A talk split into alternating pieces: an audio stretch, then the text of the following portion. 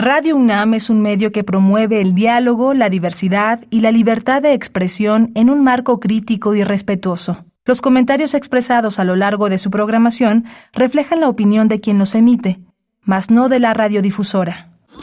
Radio UNAM presenta Primer Movimiento.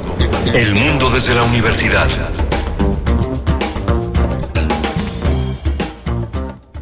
Hola, buenos días. Son las 7 de la mañana con 4 minutos en este martes 11 de abril. Estamos aquí en primer movimiento en Radio UNAM en Adolfo Prieto 133 en la Colonia del Valle, la sede de esta gran estación universitaria en la que participa un equipo que hace posible esta nave que se llama Primer Movimiento de 7 a 10 de la mañana. Está Rodrigo Aguilar en la producción ejecutiva, Jesús Silva en los controles técnicos y mi compañera Berenice Camacho en la conducción. Querida Berenice, buenos días. Buenos días, Miguel Ángel Quemain. Un gusto estar contigo, acompañarles a ustedes allá afuera que nos sintonizan en el 96.1 de la frecuencia modulada, el 860 de amplitud modulada y en la web eh, www.radio.unam.mx. Iniciamos con un programa pues interesante, me parece, variado también. Estaremos conversando al inicio sobre la convocatoria al ingreso del Sistema Nacional de Creadores de Arte y también del Premio Nacional de Arte y Literatura 2023, convocatorias abiertas. Tendremos los detalles con Tarek Ortiz, director de área del Sistema de Apoyos a la Creación y Proyectos Culturales.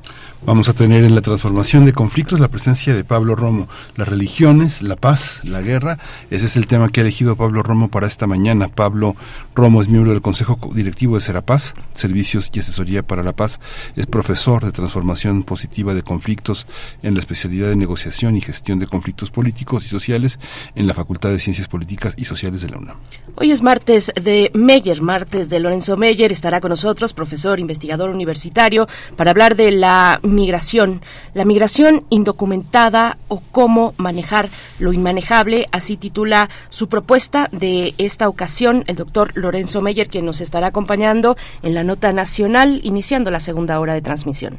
Vamos a tener la poesía, ah, no, no, vamos a tener la nota internacional de Donald Trump, el primer expresidente de Estados Unidos en enfrentar cargos criminales de Juan Manuel Aguilar Antonio, doctor en Relaciones Internacionales por la Facultad de Ciencias Políticas y Sociales de la UNAM, va a ser quien se encargue de dar cuenta de este, de este tema. Y por supuesto que tendremos la poesía necesaria, un poquito por ahí, de las 9.05, 9.10 de la mañana, quédense y escucharán una propuesta poética. También tendremos en la mesa del día el tema de la reforma a la ley minera de la Cuarta Transformación con Mayra Olivo, ella es abogada zapoteca y juchiteca, integrante de Fundar y de la colectiva Cambiémosla Ya, y, de, y con Jorge Peláez, él coordina la Clínica para la Justicia Ambiental, Berta Cáceres, y ahí es académico también de la Facultad de Derecho de la Universidad Iberoamericana en el campus Ciudad de México, e integra también la colectiva Cambiémosla Ya. Y hoy, hoy tendremos la participación de Guadalupe Alonso, directora de Casa Universitaria del Libro de la UNAM, con la sección Tiempo Lunar, una sección a su cargo para hablar de literatura y resistencia, Gioconda Belli, Reinaldo Arenas, también de fotografía y censura, Rodrigo Moya, Eduardo Longoni y Marco Antonio Cruz. Eh, todo ello en el marco de las actividades de Cazul en y también de la fiesta del libro y la rosa 2023 que ya se acerca. Así es que bueno, cerrar con ello con Guadalupe Alonso para que nos dé pues una perspectiva. Me parece que será muy interesante acercarnos a todos estos elementos en el marco de la fiesta del libro y la rosa. Quédense aquí, quédense aquí. Muchos temas interesantes para ustedes. Coméntenos en redes sociales, arroba PMovimiento en Twitter, primer movimiento UNAM en Facebook. Ahí Tamara Quiroz estará recibiendo sus comentarios y nosotros también desde cabina en Adolfo Prieto 133 en la colonia del Valle y vamos a ir con música. Vamos a escuchar de Miles Davis, So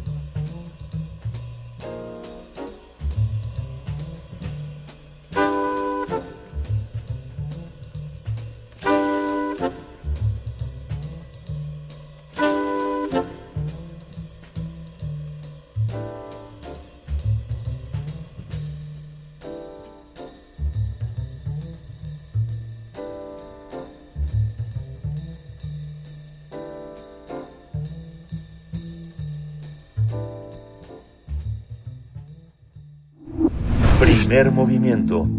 Hacemos comunidad con tus postales sonoras. Envíalas a primermovimientounam.gmail.com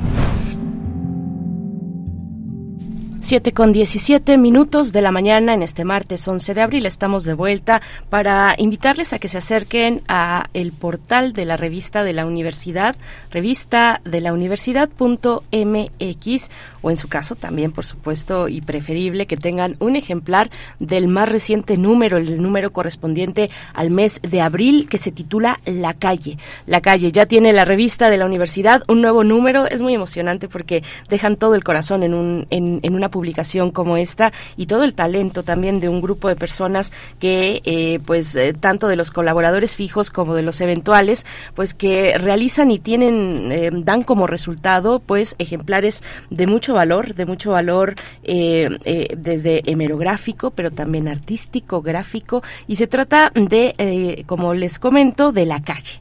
La calle es el título del nuevo número de la revista de la universidad y Guadalupe Nettel es, por supuesto, quien realiza, como ya sabemos y como es costumbre, la editorial y nos dice que una ciudad, pues lo que sabemos es un texto. Una ciudad es un texto y describe la historia de los pueblos que vivieron en ella. Cada calle y cada edificio dan cuenta de las diferentes tendencias arquitectónicas que los atravesaron, pero también del ascenso o descenso de sus habitantes en las jerarquías sociales. En la calle nos encontramos para celebrar, para conmemorar algún evento histórico, para protestar estar contra el gobierno o para dirigirnos a la sociedad entera de manera categórica. Los cuerpos reunidos en la calle conforman esa entidad llamada el pueblo, una fuerza política importantísima capaz de derrocar monarquías, de detener guerras, eh, de cambiar las leyes más tenaces. Quienes asistimos a las manifestaciones multitudinarias eh, en contra de los feminicidios o contra la guerra en Chiapas, sabemos lo poderosas que son. Eh, así es que bueno, es la manera en la que inicia la editorial de Guadalupe Netel en esta en este nuevo número de la revista de la universidad que está ahí de manera eh, con un acceso libre si eh, se acercan al sitio electrónico y si no con un costo muy accesible de 50 pesos en las librerías de la UNAM, la revista de la universidad. No se la pierdan, es coleccionable también, Miguel Ángel. Sí, es muy interesante siempre los números monográficos que han logrado plantear, que son parte de una parte de lo, que puede darse sobre un tema. Vamos a, vamos a ir a escuchar una, una cápsula que es eh, la creación de un bloqueador solar amigable con el ambiente. Esperemos que también sea amigable con el bolsillo, porque si hay algo es caro, son los bloqueadores solares. Los más baratos, bueno, queda uno como un actor de teatro kabuki, pero, pero este. Pero son efectivos, pero son, ahora pero son efectivos. Pero hay que aprenderse algún diálogo del kabuki para que, para que eh, estar en consonancia. Para completar el acto. pues vamos a escuchar esta cápsula de la UNAM de Desarrolla UNAM Protector Solar Ecológico. Vamos a verlo.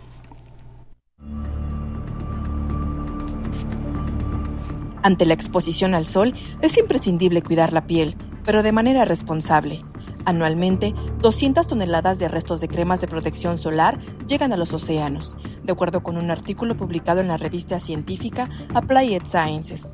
Estos desechos han puesto en peligro la vida marina, como ocurre en la segunda barrera de coral más grande del mundo, ubicada en el Caribe mexicano, debido a la presencia de productos nocivos como la oxibenzona, el octinoxato y los parabenos, contenidos en los bloqueadores solares.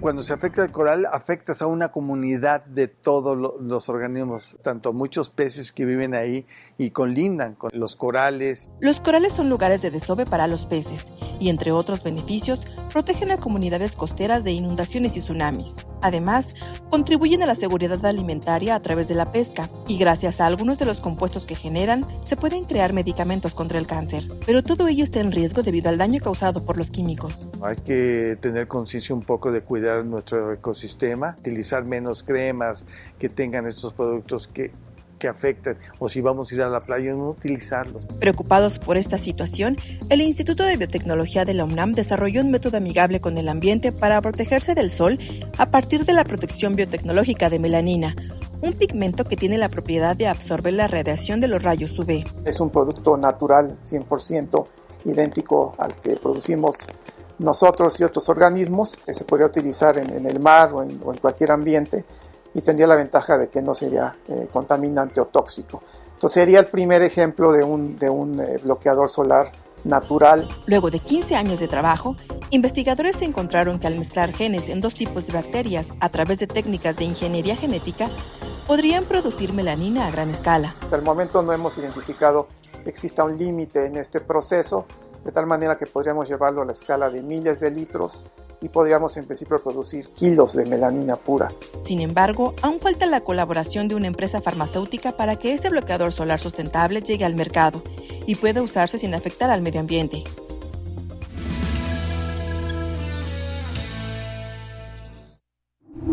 Primer movimiento. Hacemos comunidad con tus postales sonoras. Envíalas a primermovimientounam.gmail.com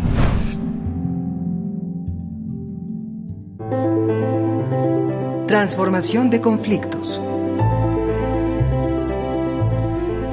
Hoy martes damos la bienvenida a Pablo Romo, que nos acompaña cada 15 días en este espacio para hablar de eh, pues las maneras de entendernos, de entendernos en medio de nuestras diferencias que son válidas y que también son necesarias. Pablo Romo es miembro del Consejo Directivo de Serapaz, Servicios y Asesoría para la Paz AC, y es profesor de Transformación Positiva de Conflictos en la especialidad de Negociación y Gestión de Conflictos Políticos y Sociales de nuestra querida Facultad de Ciencias Políticas y Sociales de la UNAM. Pablo Romo, muy buenos días. Con el gusto de saludarte esta mañana, esperando que hayas tenido un eh, pues descanso vacacional eh, e importante para recargar las baterías necesarias y seguir hablando de ello, de, construir la paz en colectivo. ¿Cómo estás, Pablo?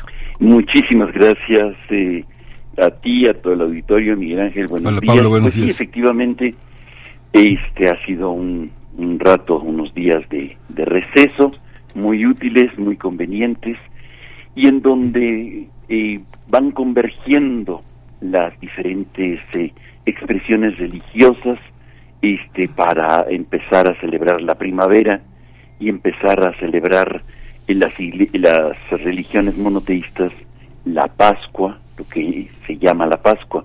Entonces es interesante y por eso he pensado que el tema de hoy pueden ser las religiones, cómo contribuyen a la paz o cómo contribuyen a la guerra.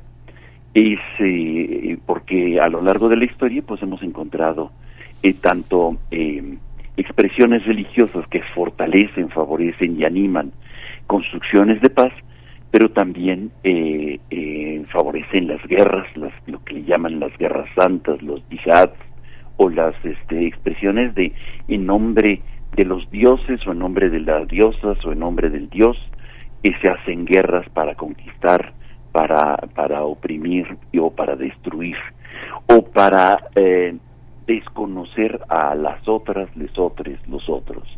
Me parece que este podría ser el tema de hoy, un tema que nos, eh, nos impulsa a reflexionar cómo nuestras expresiones eh, creyentes o no creyentes también favorecen y fortalecen tolerancias, generan puentes o los eh, dinamitan y los eh, destruyen. En este sentido, creo que las religiones pueden eh, pueden contribuir a, y en general y en plural en la construcción de la paz, la justicia social, la no violencia, el amor al enemigo, em, y pueden convertirse también en, en puentes del perdón, del amor y de la reconciliación pueden dar paso a, a nuevas expresiones de convivencia eh, social eh, entre ellas mismas, al interior de ellas mismas y con eh, los que no creen, los que se mantienen al margen. me parece que en el nombre de las expresiones divinas podemos nosotros superar muchas de nuestras diferencias que son punto de partida en ocasiones de los conflictos. Los conflictos no necesariamente son eh, algo negativo. Los conflictos son eh, eh, una oportunidad para reconocer la otredad. Y a veces, en el sentido más fundamentalista de las religiones en general, em, contribuyen a, em, a la tolerancia, a la diversidad, a descubrir nuevos horizontes, o al revés, en los fundamentalismos en las religiones, en la, eh, la literalidad con la que muchas veces se reconocen las diferentes expresiones de fe, justamente contribuyen a la intolerancia, a la cerrazón, a la incapacidad para descubrir a las otras, les otros, los otros, como posibilidades de respuestas y de encuentro con el gran otro, como dicen en algunas teologías, el gran otro, las divinidades o la divinidad. Por eso eh, es importante el tema de las religiones como un factor que asusa, que contribuye a la paz y que genera eh, posibilidades para sociedades mucho más eh, justas, mucho más humanas, mucho más de convivencia. Las religiones eh, tienen sus propias metodologías para generar acuerdos. Eh, en, el mundo, digamos, no religioso y secular, eh, las negociaciones, los acuerdos, los arbitrajes van generando em, expresiones de, de conciliación, de mediación, de intermediación, de pactos de paz, pero las religiones también tienen sus propias metodologías para hacerlo, a través de la mm, aceptación de los otros, el vaciamiento de uno mismo, las reconciliaciones, la capacidad del perdón, de acercarse a la otra persona como una eh, para pedir perdón, la aceptación de las diferencias, la tolerancia y el reencuentro. En este sentido, yo creo que las metodologías de las religiones en, en general pueden contribuir y habrá que experimentarlas para los procesos de construcción de paz. Eh, lo hemos eh, visto y lo hemos experimentado en muchas partes del mundo. Hemos eh, visto cómo pueden contribuir generando puentes. Por ejemplo, en Filipinas, en Mindanao, en una zona en donde hay movimientos armados y eh, expresiones tanto fundamentalistas eh, por, por ideologías como por expresiones religiosas han contribuido para desatar más violencia. Y como al descubrir esto, eh, algunos líderes religiosos, por ejemplo, del Islam y cristianos, han encontrado posibilidades para eh, mitigar o reducir eh, las violencias. Esto, esta es una experiencia muy interesante en los últimos años, pero no solamente en el, lejano, eh, en la lejana Asia, más cercano en Europa, hemos visto cómo se utilizan, los ingleses utilizaban las religiones para combatir, por ejemplo en Irlanda, en Irlanda del Norte, como expresión, como favorecieron la construcción de las iglesias protestantes para combatir eh, en Irlanda a los católicos o al revés, el fundamentalismo católico también contribuía a la intolerancia para eh, generar eh, hasta ejércitos mismos, ¿no? Lo vimos hace 100 años en Irlanda. Y, y como cuando se descubre esto, empieza a generarse líderes religiosos expresiones de convivencia a través de encuentros o diálogos por la paz, encuentros que les llaman ecuménicos o macroecuménicos o interreligiosos. hay, hay, hay muchas experiencias en este sentido de religiones por la paz. De hecho, está el, eh, Peace Council, que es una expresión de muchos líderes religiosos muy importantes para eh, generar y eh, contribuir a la construcción de paz.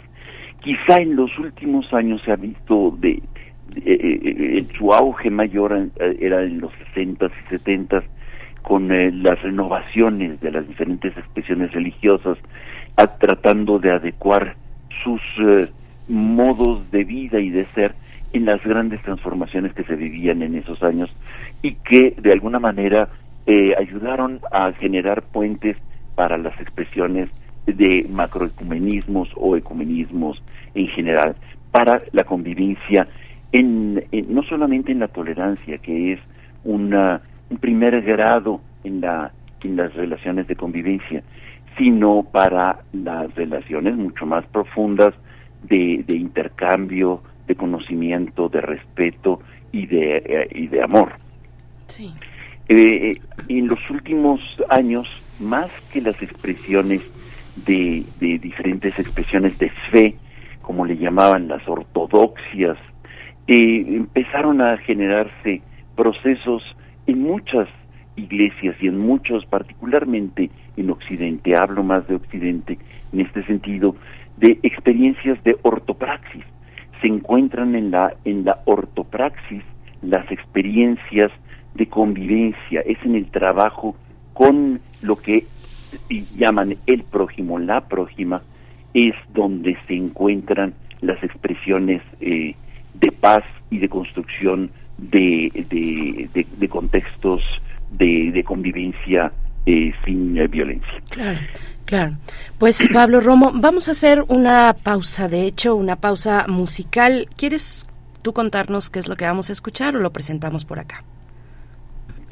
Nosotros lo presentamos. Vamos Perfecto, muy bien, vamos, adelante. vamos entonces a escuchar, eh, a, quedarnos con estas reflexiones que nos compartes esta mañana. Estamos hablando con Pablo Romo, las religiones, la paz y la guerra, y vaya que hay necesidad de que, eh, pues de donde sea, de donde sea, y sobre todo desde estas expresiones eh, religiosas, pues nos pongamos o se pongan a trabajar en conjunto con la sociedad en pro de la paz. es necesario, es urgente. Lo que estamos escuchando en el fondo está a cargo de Bob Marley and the Wailers, So Much Trouble in the World, muchos problemas y muchas aflicciones en el mundo. Vamos a escuchar y volvemos.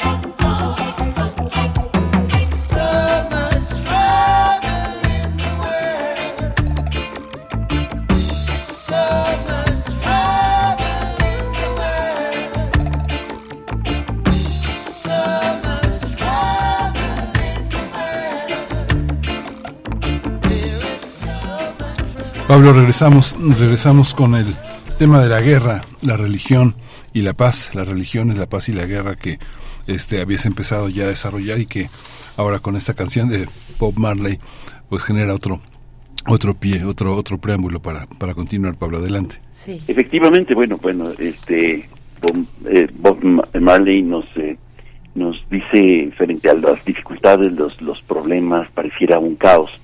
muchas veces, este, las expresiones religiosas eh, tratan de dar un, sentido y un orden, una una explicación muchas veces a, a situaciones a veces paradójicas o inexplicables, como puede ser la violencia, como puede ser el sufrimiento y como puede ser la misma muerte. De tal manera que eh, eh, las explicaciones, dependiendo de las narrativas que tengan o de las explicaciones, como les llaman, teológicas, las teologías que subyacen a las religiones, eh, van a contribuir de alguna manera a explicar, a entender y a poder eh, eh, de alguna manera convivir en, eh, nuestro en nuestro mundo. Eh, por ejemplo, pienso en, el, en las expresiones o las creencias animistas, hoy podrían ser muy rescatables como narrativas para la defensa de la naturaleza, para el cuidado de todo lo que desde la fe llaman creación y que puede ser una una, herramienta muy útil, sobre todo para la atención de, desde los animales, la naturaleza, la vida eh, en, el planeta, el cuidado de la, de la, del planeta. Quizá estas expresiones eh, animistas eh, que en muchas partes del mundo se dan o de alguna manera combinadas con expresiones religiosas mucho más este, consolidadas o mucho más articuladas, han ayudado a, mantener el planeta mucho más verde y mucho más azul. Y, frente a otro tipo de expresiones, las guerras que destruyen, vemos, por ejemplo, como en el nombre de, ganar un territorio se acaba y se destruye, se contamina se, eh, y, se eh, acaba con cualquier expresión de vida. Quizá las expresiones religiosas en sus, eh, en sus teologías subyacentes siempre están hablando de vida y es más, logran eh, expresar vida hasta después de esta vida, de tal manera que el, el, leitmotiv de muchas de las expresiones religiosas es, son esperanzas de vida, horizontes mucho más amplios de los que actualmente existen y son llamadas permanentes en todas las expresiones religiosas a construir o a reconstruir un mundo de convivencia eh, más humana y también con la expresión de lo que llamamos o, que se llama en, en las religiones la, la naturaleza o la creación. Creo que es interesante esto y es muy rescatable. Ahora bien, en otros aspectos de, digamos en otro tipo de, de, relatos de narrativas que tenemos por ejemplo eh, combinándolo con con, eh, con temas muy contemporáneos como pueden ser el drama de la migración.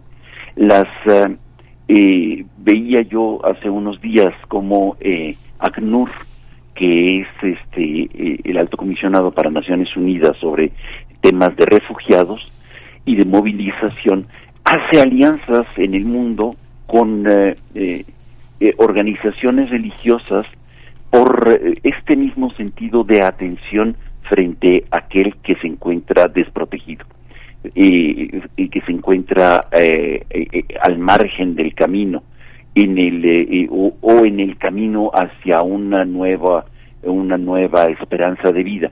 Y en este sentido, ACNUR es muy interesante porque hace eh, una alianza con un consejo eh, mundial multireligioso para fortalecer eh, los esfuerzos para abordar las causas de los conflictos, en, particularmente del desplazamiento y, del, y de apoyar a consolidar la paz, la inclusión y la reconciliación.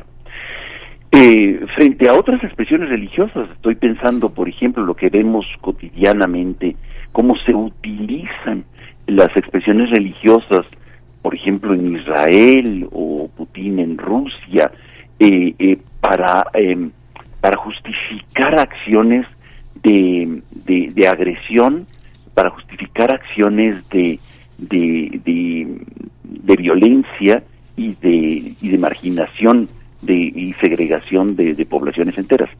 Y por eso llama mucho la atención como, como ACNUR está en, en este Consejo de Religiones por la Paz buscando y generando eh, eh, presentaciones o eh, statements, expresiones en las cuales puedan em, las religiones comprometerse a acoger gente. No sería, digamos, la primera vez que este tipo de expresiones se hacen. A lo largo de la historia, la Edad Media lo manifiesta a través de lo que le llaman el asilo. El asilo es justamente cuando en las grandes catedrales o en los grandes monasterios se acogían a perseguidos políticos y se les eh, eh, eh, acogía como un lugar en donde no había posibilidades de que el rey o la, autoridad local pudiera perseguirlos o entrar para, para profanar, decían. Porque nadie podía entrar a los templos, a los monasterios, a las iglesias, a las mezquitas armados. Y esto era una cosa, digamos, que se respetaba bastante en muchas de las, eh, de las guerras y, eran lugares de refugio o de asilo. Y después, en algunos momentos, por ejemplo, en los años 80, en Estados Unidos las iglesias se convirtieron en lugares de refugio para muchos de los migrantes, particularmente centroamericanos, que salían eh, en, este en este éxodo eh, hacia hacia Estados Unidos para refugiarse de las violencias que estaban viviendo. Sí, Hoy lo vemos. déjame destacar, perdón, voy a hacer nada más un, un, breve paréntesis, destacar y, darte posibilidad de que, de que tomes aire también, pero destacar lo que estás comentando de ACNUR en medio de esta, pues, este momento tan crítico de un fenómeno que es complejo, como es el de la migración, porque ante eh, lo que estoy pensando al escucharte es que eh, necesariamente ante fenómenos de esa magnitud, fenómenos tan complejos, con tantos elementos en juego, eh, eh, eh, acudir a las alianzas es indispensable. ¿no? hacer alianzas con distintos grupos sociales, con autoridades también en distintos niveles es indispensable y finalmente hacer una alianza es promover el diálogo necesariamente, ¿no?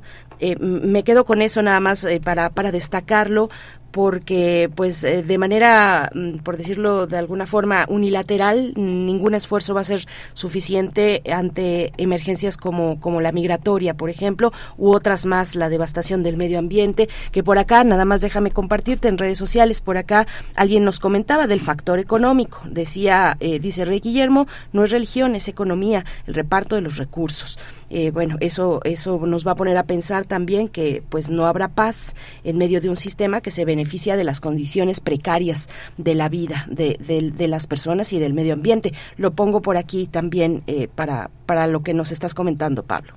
Efectivamente, muchísimas gracias. Yo creo que tiene ahí, eh, hay mucha, mucho material para la reflexión, sobre todo porque esta construcción de, de paz requiere de muchos actores no es solamente los grandes eh, líderes políticos, los grandes jefes de las guerras, sino fundamentalmente para la construcción de la paz se requiere de, hilar fino y de generar ese tipo de alianzas con, con, la sociedad, ¿no?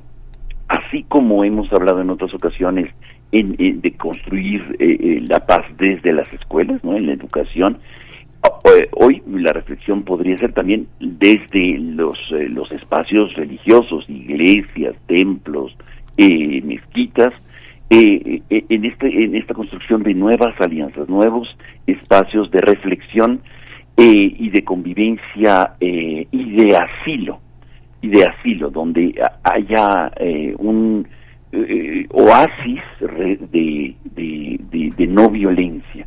Esto es fundamental, ¿no?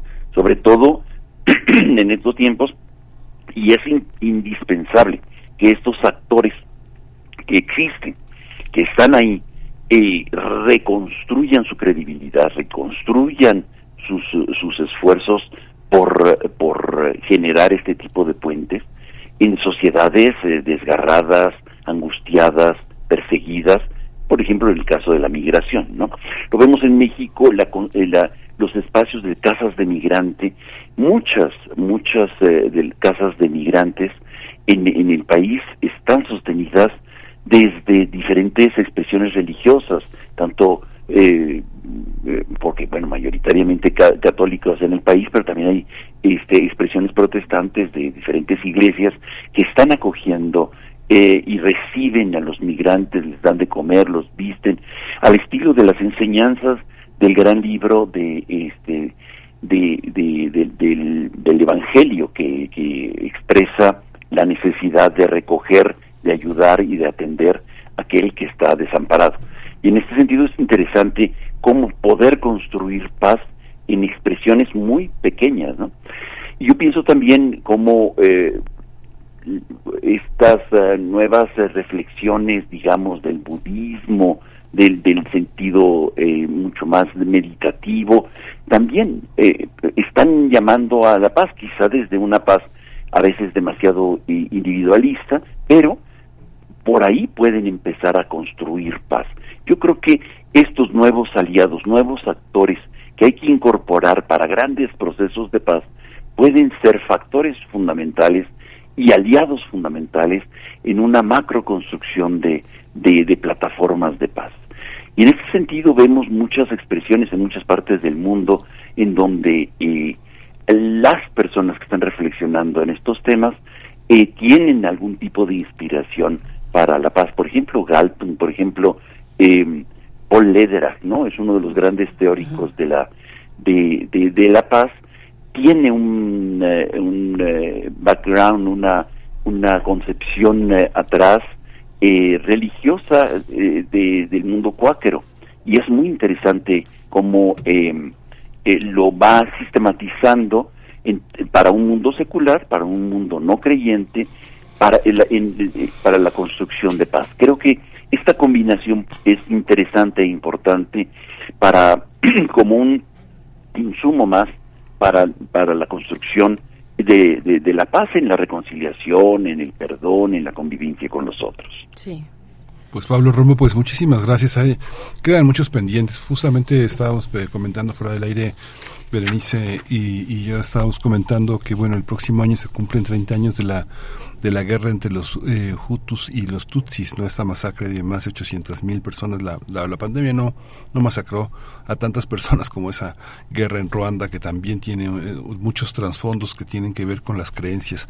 No es estrictamente religioso, pero este pues todos estos conflictos, las guerras intestinas que llamamos aquí en México conflictos religiosos, pues eh, han tenido ya 100 años de estar presentes entre nosotros en la en el en el istmo en de Chiapas, en la frontera de México con Guatemala, las prácticas religiosas tienen signos de de conflicto eh, casi como el de una guerra. Si estuviéramos en alguna en algún contexto eh, africano dirían los medios es una guerra pero como estamos aquí no es una guerra es un conflicto no pero bueno creo que quedan muchos pendientes tanto las migraciones internas los desplazamientos internos que llamamos nada más migraciones tránsitos búsqueda de empleo son migraciones del espíritu fuertísimas y que generan conflictos muy fuertes que las eh, que normalmente no vemos que se dan en el interior de contextos muy muy particulares no en el campo en las siembras los contratadores por estas estacionales eh, eh, los, los grandes mercados de distribución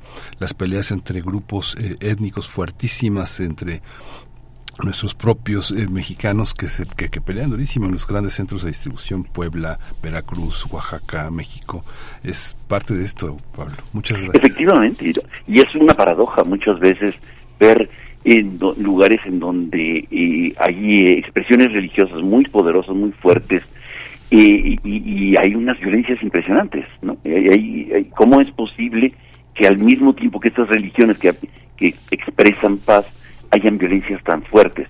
Eh, tú señalas la de Ruanda, que es absolutamente eh, incomprensible, definitivamente, y absolutamente eh, inenarrable como las matanzas se daban y se asusaban también desde los púlpitos, ¿no? Entonces es una cosa que por eso es importante lo que dice Berenice en el sentido de cómo construir nuevos aliados que tengan capacidad para contener, detener eh, la, la, la, facilidad para la violencia, ¿no? Saltar del conflicto y la diferencia que es normal a la violencia que es una estrategia de confrontación ya este de, de, destrucción y de, desconocimiento del otro como un interlocutor válido. Y en este sentido, aquí es donde hay que incidir muchísimo más para, para la construcción de paz, definitivamente. Eh, este país es incomprensible ver, por ejemplo, un lugar como Guanajuato, Michoacán, expresiones cunas de, de, tanta eh, fe en la paz, en el cristianismo católico, y lo vemos sumergido en, en una violencia tan desmedida, ¿no? O Chiapas en la, eh, eh, con, con estas grandes tensiones que hay entre las diferentes expresiones religiosas y la incapacidad de construir puentes y de, construir tolerancia y, respeto.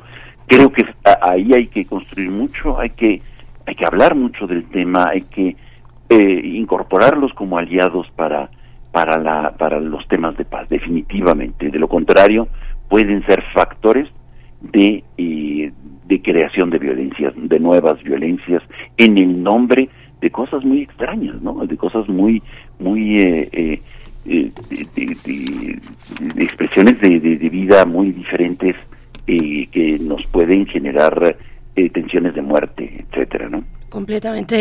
Eh, eh, gracias, Pablo Roma, por poner, bueno, pues sí, qué, qué, contrastes, ¿no? Qué desafortunados y dolorosos contrastes en esos, eh, pues en esas regiones donde, como ya lo has explicado y lo sabemos, pues hay una tradición, una tradición por una expresión religiosa que, pues, pero, pero no hay, no hay tejido social que resista.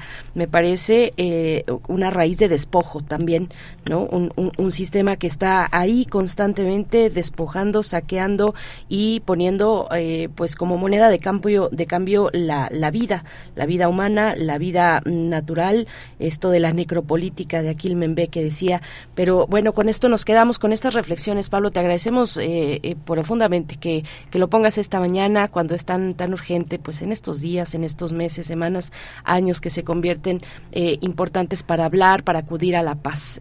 gracias, Pablo Romo. Muchísimas gracias a ustedes, al auditorio, y bueno, a reflexionar en este tiempo a, eh, cómo construir la paz desde diferentes espacios. Así es.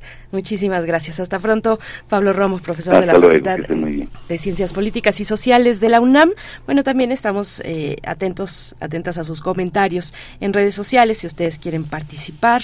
Arroba P Movimiento en Twitter y Primer Movimiento UNAM en Facebook. Nosotros vamos, caray, que ya no pudimos, bueno, hay que decir una cosa, que la curaduría musical que se acostumbra a los martes a cargo de Edith Citlali Morales, pues esta ocasión no se, no, no no tuvimos su participación, no pudimos contar con ella porque está de vacaciones, muy merecidas vacaciones, así es que eh, no nos está escuchando porque seguro se le está pasando por ahí en alguna playa o no sé dónde se habrá ido, pero, pero ojalá que su descanso sea bueno y eh, bueno, pues aquí estaremos esperándola para el próximo martes, así es que la producción es la que pone la música esta mañana y nos vamos a ir con algo de John Coltrane a cargo de esta canción que se titula Equinox. Y con eso nos despedimos. Ya de esta hora, 7 con 55 minutos. Volvemos, volvemos a la siguiente hora con el doctor Lorenzo Meyer para seguir hablando de migración y también sobre el caso de Donald Trump, la detención, bueno, estos cargos eh, criminales en contra del expresidente de los Estados Unidos. Vamos. con música.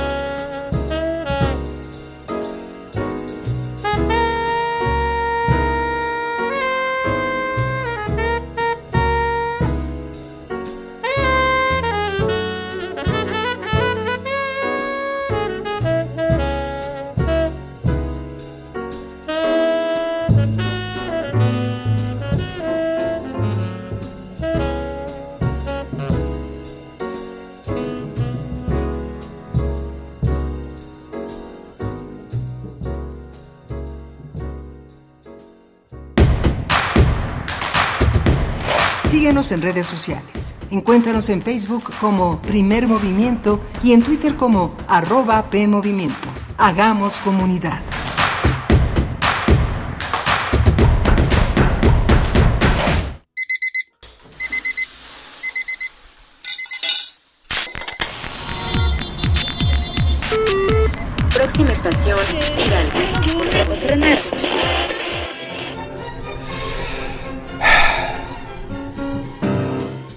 96.1 de frecuencia modulada. 860 de amplitud modulada. Transmitiendo desde Adolfo Prieto 133 en la Colonia del Valle. XEUN. Radio UNAM. Experiencia sonora.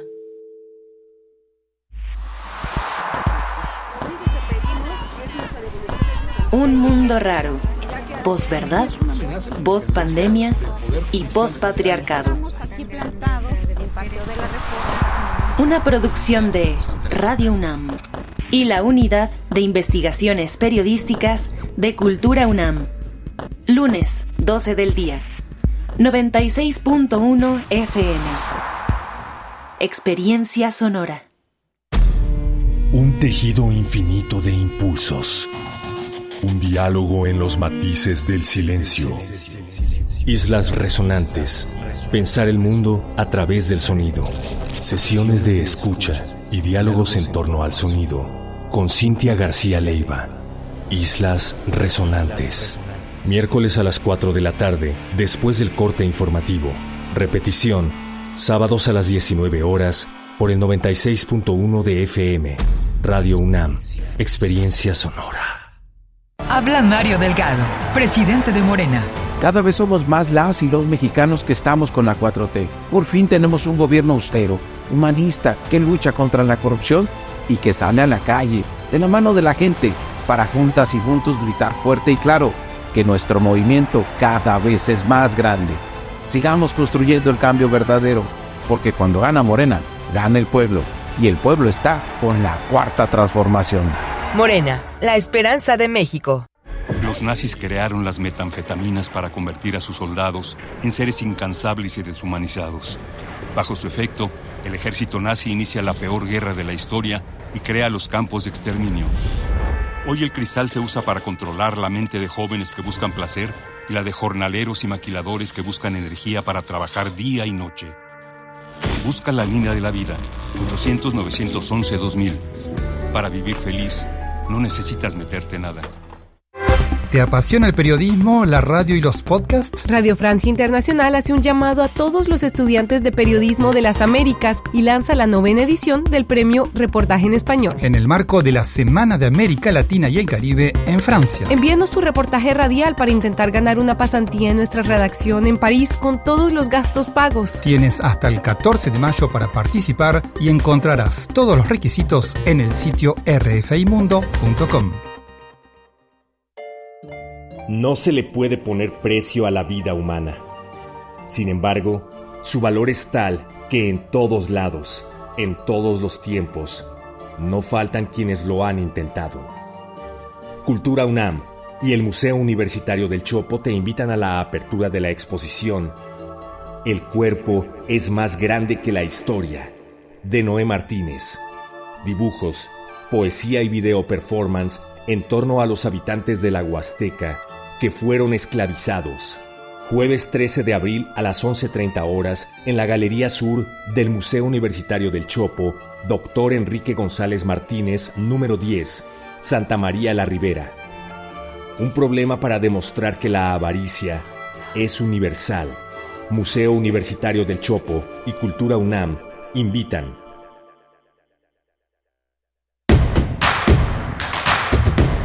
Encuentra la música de primer movimiento día a día en el Spotify de Radio UNAM y agréganos a tus favoritos.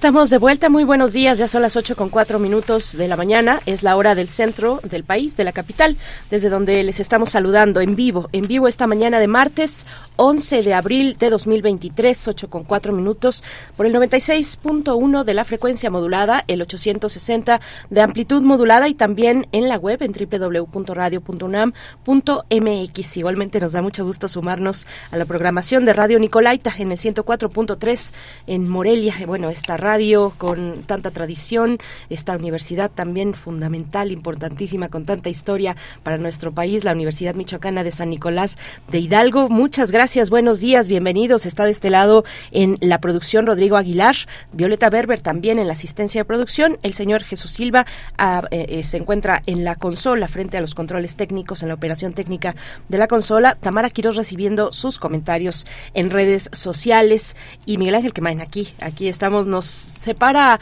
una mampara transparente, una mampara acrílica, que bueno, son los eh, elementos que, que se quedan del momento pues más complicado o de los momentos más complicados de la pandemia, que bueno, pues va avanzando de una manera pues peculiar todo este proceso de pandemia. Miguel Ángel, ¿cómo estás? Buenos días. Hola, Berenice, buenos días, buenos días a todos nuestros radioescuchas. Hoy vamos a tener en la segunda hora del primer movimiento martes de Meyer, la migración indocumentada o cómo manejar lo inmanejable. Vamos a hablar con mm, Lorenzo Meyer, profesor investigador universitario, uno de los intelectuales más importantes en México, y la y Donald Trump, el primer expresidente de Estados Unidos en enfrentar cargos criminales. Vamos a tocar el tema con el doctor Juan Manuel Aguilar Antonio. Él es doctor en Relaciones Internacionales por la Facultad de Ciencias Políticas y Sociales de la UNAM y es investigador también de CACEDE.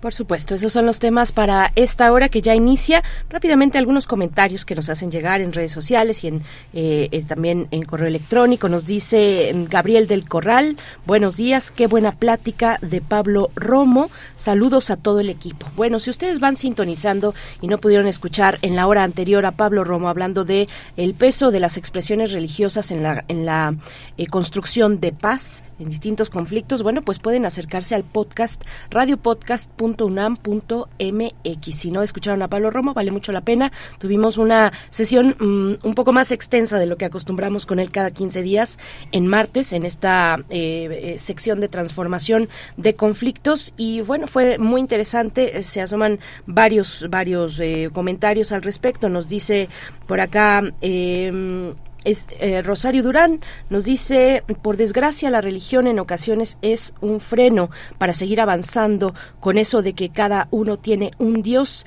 y es que el que quieren imponer y es el que quieren imponer porque es el bueno, en lugar de conciliar para que basados en los principios de fe y amor se pudiera llevar al ser humano a una mejor forma de vida. Gracias Rosario Durán y bueno también R. Guillermo nos, que ya habíamos compartido en la misma conversación con Pablo Romo algunos de sus de sus planteamientos eh, gracias por escribir. Está también José Luis Aquino, nos dice saludos desde León, Guanajuato. Bueno, qué maravilla que nos escuchen por allá. José Luis, qué bueno que, te animas a, compartir desde donde estás sintonizando León, Guanajuato. Abrazos, saludos por allá a toda la región del Bajío de este país, donde sea que nos estén escuchando. Miguel Ángel, pues qué, qué gusto. Sí, eh, eh, comentamos con Pablo Romo que quedan como muchas cosas pendientes y muchas de las cosas interesantes interesantes sobre el tema de lo religioso pueden, pueden observarlas, seguirlas en temas que ha desarrollado el Laboratorio de Observación del Fenómeno Religioso de la Sociedad Contemporánea, un laboratorio extraordinario que tiene muchos, muchos elementos de investigación sociológica, muchos ensayísticos, muchos de crónica, muchos casi rayando en lo periodístico, que coordinan Hugo José Suárez, que ha estado muchas veces con nosotros, el escritor Hugo José Suárez, y Karina Bárcenas, una investigadora, una de las grandes profesoras actualmente en el posgrado de la Facultad de Ciencias Políticas y Sociales y forma parte de los investigadores titulares del Instituto de Investigaciones Sociales, muchos trabajos de Eugenia Alier, que también ha estado con nosotros sobre las sociedades religiosas, las sociedades secretas en el movimiento del 68, muchos movimientos sociales están presentes en el en, la sociedad mexicana. La presencia de los eh, sacerdotes jesuitas ha sido un elemento fundamental para entender mucho del México contemporáneo, de la protesta. Eugenia Lier tiene muchísimo trabajo sobre, sobre ese tema eh, y bueno, la UNAM en el Instituto de Investigaciones Sociales hay que seguirla para tener esta tener esta visión. El doctor Carlos Martínez Azad ha tenido una contribución fundamental en este territorio con, eh, con la religiosidad mexicana, pero también con la presencia de una sociedad fundamental entre nosotros, que son los libaneses en México. Mucho, mucho que tiene que aportar nuestra universidad en esa materia. Sí, y hay muchos contrastes, ¿no? Hay contrastes, por supuesto que las religiones han sido factor de división, de fractura en muchos momentos, pero también hay otros, otras expresiones, digamos, otras maneras de, de, de expresar esa fe eh, es el trabajo de base que se hace en, en, la región, no solamente en México, en la región latinoamericana, en, en, otras regiones del mundo, un trabajo de base pues que es muy importante porque llegan estas personas a lugares donde nadie más llega, que a veces ni el Estado, ¿no? En lugares tan remotos, tan alejados, eh, eh, en la sierra en Chihuahua es un ejemplo, por supuesto, pero en otros en otros espacios que son que están apartados, en fin, llega ahí ese pues ese apoyo, esa escucha, esa solidaridad bueno, pues es interesante y es de muchos contrastes, por supuesto. Nosotros le seguimos leyendo en redes sociales. Vamos ya con el doctor Lorenzo Meyer, que ya está en la línea. No, vamos, vamos a, dar oportunidad rápidamente. Eh, bueno, nada más nos dice Rosario Durán que eh, dice estoy a punto de irme a la playita y me acabo de sorprender por el reportaje del bloqueador solar.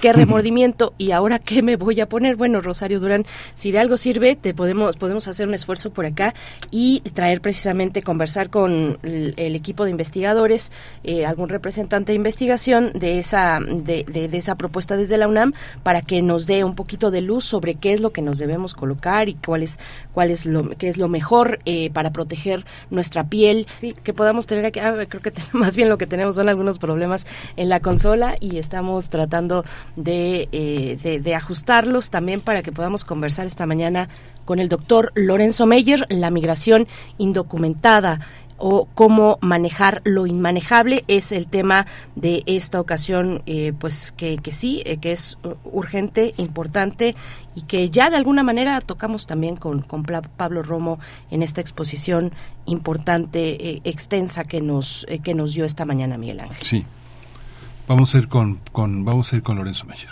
Ya, ya está en la línea, vamos con él. Bueno, estamos eh, teniendo algunos problemas con la consola, pero eh, afortunadamente tenemos en la línea al doctor Lorenzo Meyer, a quien le damos la bienvenida.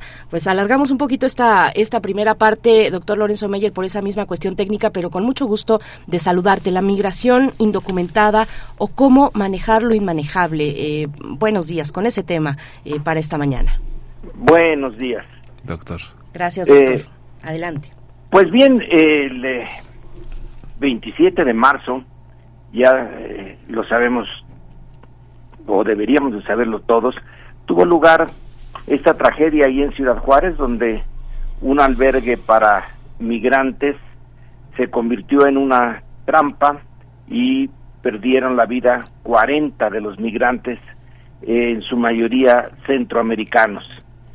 Y eso pone eh, de una manera brutal eh, sobre la mesa algo que, bueno, no, no lo habíamos quitado de la mesa de la discusión, pero ahora lo pone de una manera mucho más eh, clara y eh, no hay una respuesta, no México no puede dar de inmediato una respuesta satisfactoria a este fenómeno que se nos ha venido encima, que es la migración de latinoamericanos y en menor medida de otras nacionalidades a México rumbo a los Estados Unidos. México no es el destino final, sino es un paso para ir a Estados Unidos, que es a donde buscan rehacer su vida eh, los migrantes, pero Estados Unidos tiene una política restrictiva al respecto y entonces se están acumulando en la frontera norte de México una buena cantidad de personas eh, no mexicanas que eh, no quieren estar aquí, pero que no pueden ir a Estados Unidos y se crean problemas eh, realmente insolubles, al menos a corto plazo. Y quiero abordar el tema de la migración en México, así de manera muy rápida, muy esquemática, eh, y señalar que eh, México durante mucho tiempo, siglos, fue un lugar cerrado a la migración. Una vez que se establecieron aquí los conquistadores españoles eh, en el siglo XVI, la política de Madrid respecto a la migración fue pues eh, muy restrictiva. Pocos europeos podían venir eh, a América, podían venir a la Nueva España y esta eh, permaneció como una sociedad semicerrada al mundo exterior por varios varios siglos la demografía mexicana se vio afectada negativamente con la conquista, hubo eh, una pérdida de población que fue catastrófica, hubo una catástrofe eh, demográfica en estas tierras. Y solamente hasta el siglo XVIII más o menos se recuperó, más o menos, eh, la población en eh, la Nueva España. Pero luego con la independencia ocurrió eh, un fenómeno diferente. La política se volvió, eh, la política demográfica, la política migratoria se volvió casi patas arriba. En esa experiencia del siglo XIX, Estados Unidos, que fue para bien y para mal eh, modelo a seguir eh, por las élites gobernantes mexicanas en muchos aspectos, puso el ejemplo de una sociedad que se abría a la migración, que atraía eh, a migrantes europeos de manera masiva y eso le ayudó en su desarrollo eh, económico, en su expansión territorial y en México se pensó que podía ocurrir lo mismo. Varios intentos en el siglo XIX se eh, tuvieron lugar para atraer a migrantes europeos. Lo que antes no se quería, ahora se hacía como política oficial. Desafortunadamente México no se convirtió en un país muy atractivo para esos migrantes, esos posibles migrantes. Eh, su estabilidad eh, política era siempre muy precaria eh, y la atracción era más bien hacia Estados Unidos. Ahí sí se veía un panorama mucho mejor para aquellos pobres europeos que querían mejorar su vida, los irlandeses, por ejemplo, son notables en este caso, pues se querían eh, ir a Estados Unidos y no a países como México. En el caso de América del Sur, Argentina se volvió un polo atractivo también y en cierto sentido Brasil, pero México no. Entonces, eh, seguimos de facto muy cerrados a la eh, presencia de extranjeros. En 1910, un año particularmente importante desde la óptica política, en México eh, había unos 15 millones de habitantes, pero solo había 117 mil extranjeros, o, sea, nada.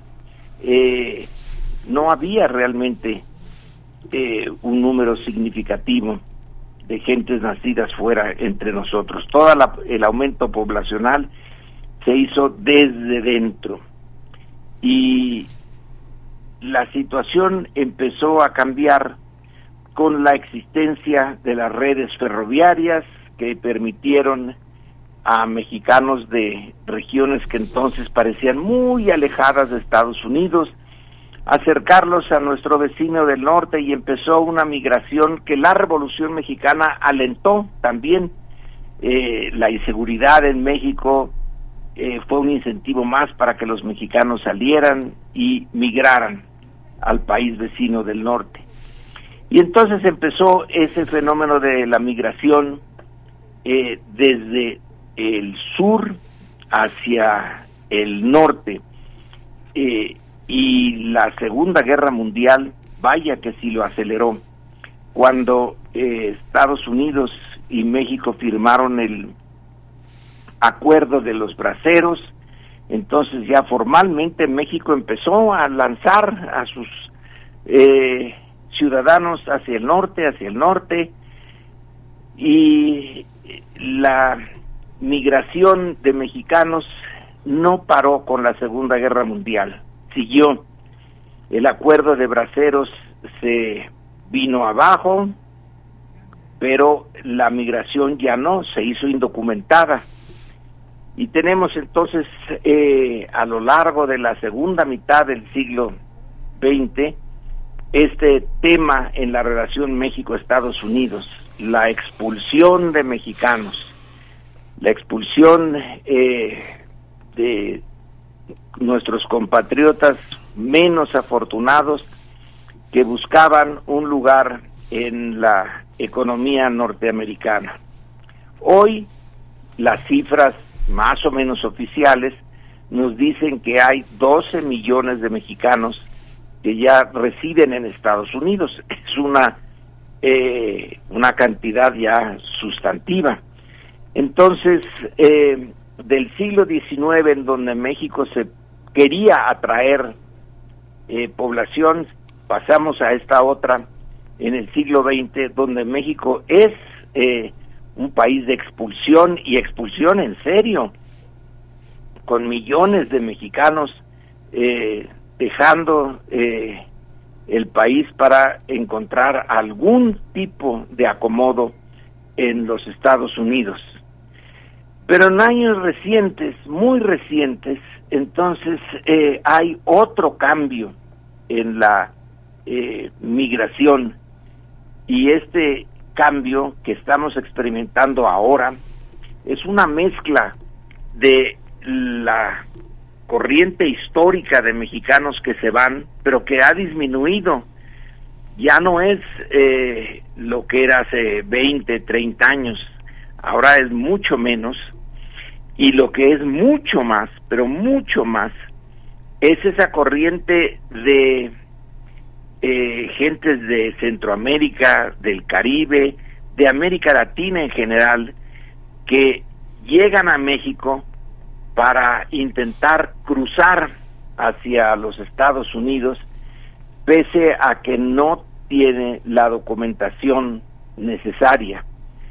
Y entonces se están acumulando en nuestras ciudades fronterizas, y bueno, no nada más en las ciudades fronterizas, tanto del sur como sobre todo las del norte, sino ya en otras partes del país, grupos de gentes no nacidas en México que quieren eh, cruzar a Estados Unidos, que no pueden, y entonces, eh, pues al menos temporalmente, se acomodan entre nosotros, pero de mala manera.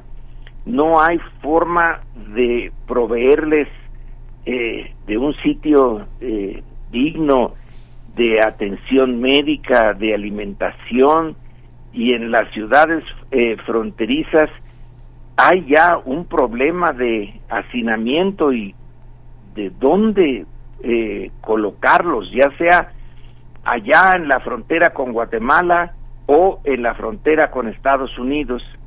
Y tenemos eh, un Instituto Nacional de Migración que supuestamente se hace cargo del el problema, un instituto creado eh, en los años de Carlos Salinas y que pronto, muy pronto, se vio afectada la institución de este mal que está en todos lados en nuestro país, que es la corrupción.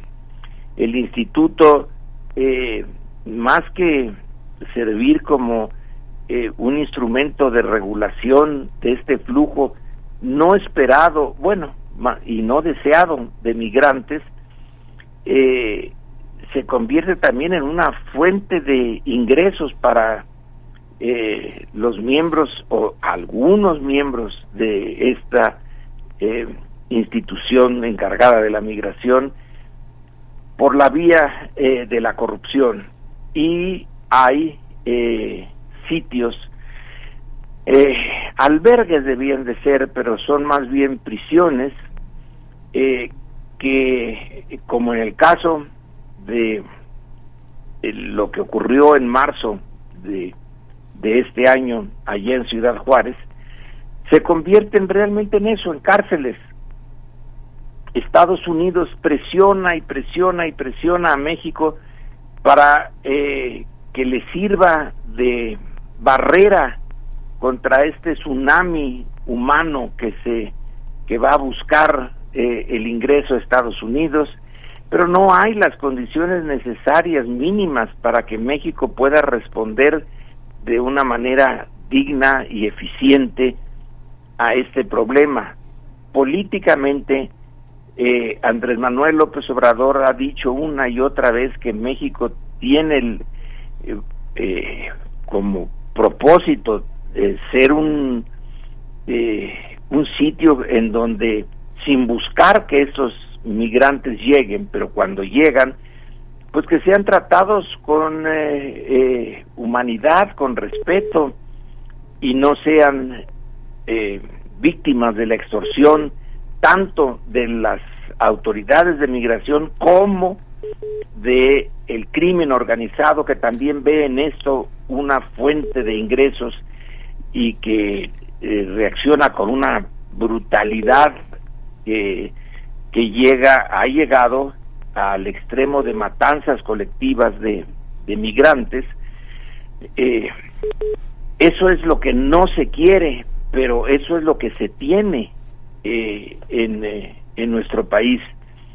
Y esa estación migratoria de, de Ciudad Juárez, bueno, pues tenía ahí encerrados a una buena cantidad de personas que estaban en condiciones de hacinamiento, sin agua, eh, protestando, y que alguien decidió prenderle fuego a unos colchones, eh, pero teniendo las puertas cerradas, y terminó por ser eso una trampa en donde pues le, los gases de la del eh, que genera el incendio de los colchones no es que se hayan quemado, es que fueron asfixiadas eh, por estos eh, gases.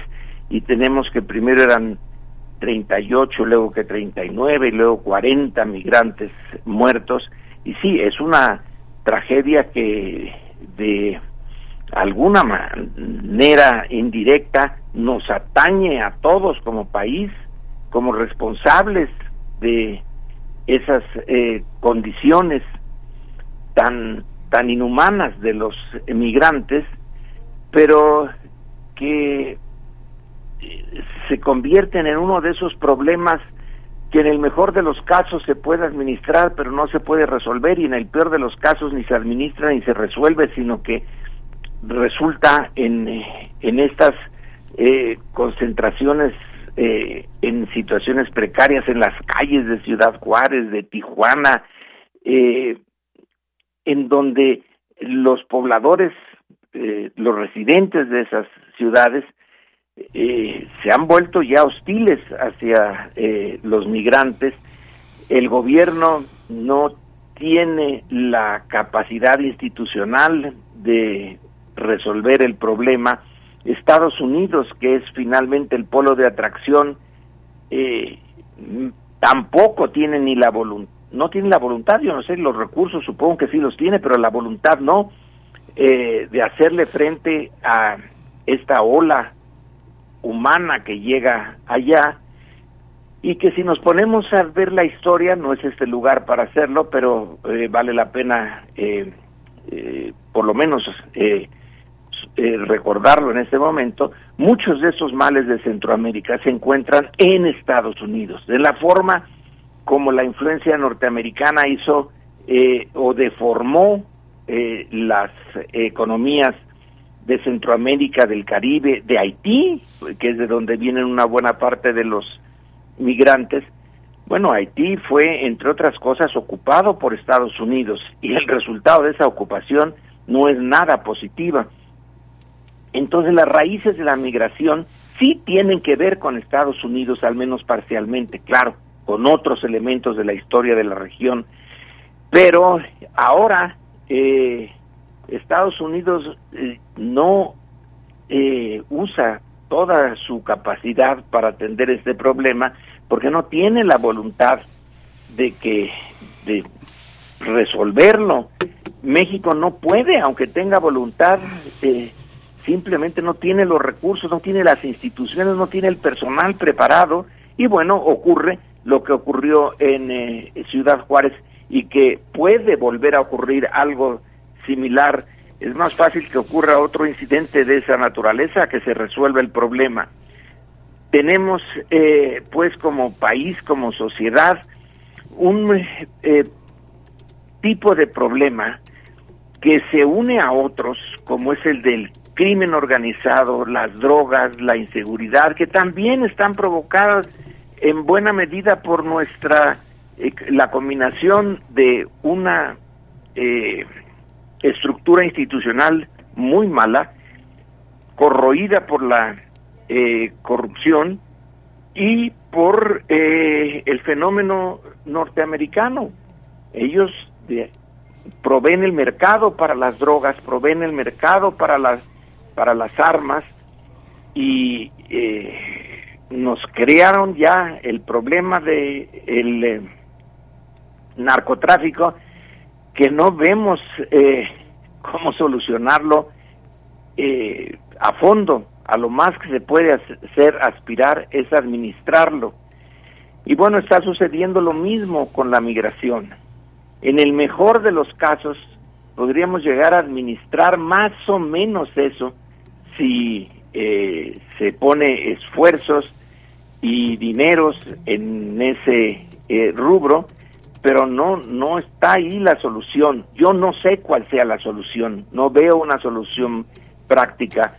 Eh, de todas maneras, la crisis eh, provocada por el incidente de marzo hizo que el eh, presidente pusiera atención en eso y que tuviera una entrevista con el padre Solalinde, que es uno de los líderes eh, religiosos y civiles que está eh, proponiendo algunas soluciones, no sé cuáles sean, pero ya empezó señalando que el esta, eh, Instituto de Nacional de Migración debe disolverse, debe desaparecer, que para mejorar la situación hay que destruirlo y crear otra cosa eh, pero todavía no sabemos cuál es su propuesta.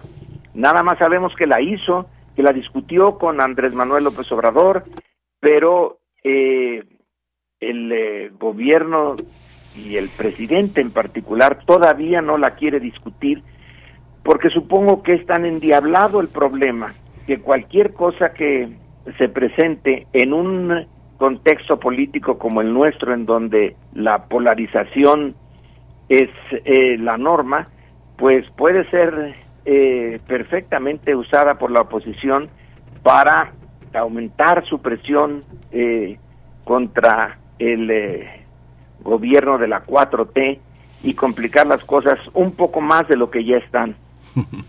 un poco más de lo que ya están es complicado, pero sí, la desaparición del Instituto Nacional de Migración es una alternativa porque toda la política migratoria de los migrantes, de toda la gente que está en nuestro país de manera legal, tiene una, una eh, vive perseguida, o sea, digamos, hay tiempos, hay reglas, hay, pero las multas, la persecución, la corrupción es algo que no se ha podido hacer. Y recordará, Lorenzo, que el otro, las antípodas de la del Instituto Nacional de Migración están las aduanas. Las aduanas de 2020, López Obrador reconocía que no había podido hacer limpieza, ¿no? El término es muy fuerte, pero limpieza en, en aduanas, que es otro territorio de las fronteras, aduanas y puertos, que ahora eh, ha, ha, tomado una nueva, un nuevo, un nuevo rumbo. Parece que hay muchísimas disposiciones para poder hacerlo, pero son de los temas pendientes que parece que eh, muchos de esos, eh, muchas de esas modificaciones tienen que hacerse en el concierto de los acuerdos con otros países, porque tienen condiciones migratorias distintas, estudiantes, trabajadores, empresas, este, que están en nuestro país, ¿no?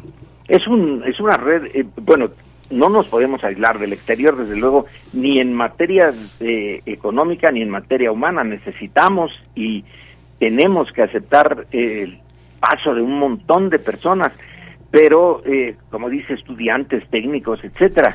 Pero el, eh, el, el, tsunami que se nos vino encima en unos cuantos años eh, no se esperaba, o al menos como parte del público en general, yo no estaba tan eh, al tanto de las dimensiones que iba a tener el problema. Pero son enormes esas dimensiones. Sí. Y son muy pocas cosas en donde las instituciones mexicanas están eh, al día y capaces de enfrentarlos. Vino la pandemia, eh, está el crimen organizado, la inseguridad, etcétera, y además este tema de miles, miles que vienen desesperados en busca de solución a su eh, precariedad en sus países de origen en eh, Guatemala, en El Salvador, en Honduras, en Haití, en Cuba. Eh, el, el, se, se vino en una montaña de problemas en un país donde tradicionalmente sus instituciones son débiles y corruptas. Entonces, eh, por ahora yo no veo una eh, solución clara, pero tenemos que intentarla. Tenemos que intentar lo imposible. Eh, al menos que no quede por falta de interés, por falta de humanidad, porque no se puede volver a repetir lo de Ciudad Juárez. Pero ¿cuál es la salida? Pues, eh, doctor Lorenzo Meyer, y dices eh, en el título precisamente de esta de, de, esta conversación eh, cómo manejar lo inmanejable. Pues sí, ese es el desafío, es enorme, es, es, enorme para el caso de México y también para como un asunto completamente regional. Te agradecemos mucho esta participación. Pues sí, un tema en el que seguiremos y ojalá sea para, para mejorar, para encontrar los caminos que, que nos lleven a, a esas certezas de proteger los derechos humanos de las personas migrantes. Muchas gracias y te deseamos lo mejor. Buenos días. Hasta pronto. Buenos días, Miguel Ángel. Hasta luego, doctor. Gracias, doctor Lorenzo Meyer. Nosotros seguimos leyendo sus comentarios en redes sociales, eh, pero antes nos vamos ya con nuestra nota internacional, a hablar de Donald Trump, de esta, estos cargos que enfrenta el expresidente de los Estados Unidos. Primer movimiento. Hacemos comunidad con tus postales sonoras. Envíalas a primermovimientounam.gmail.com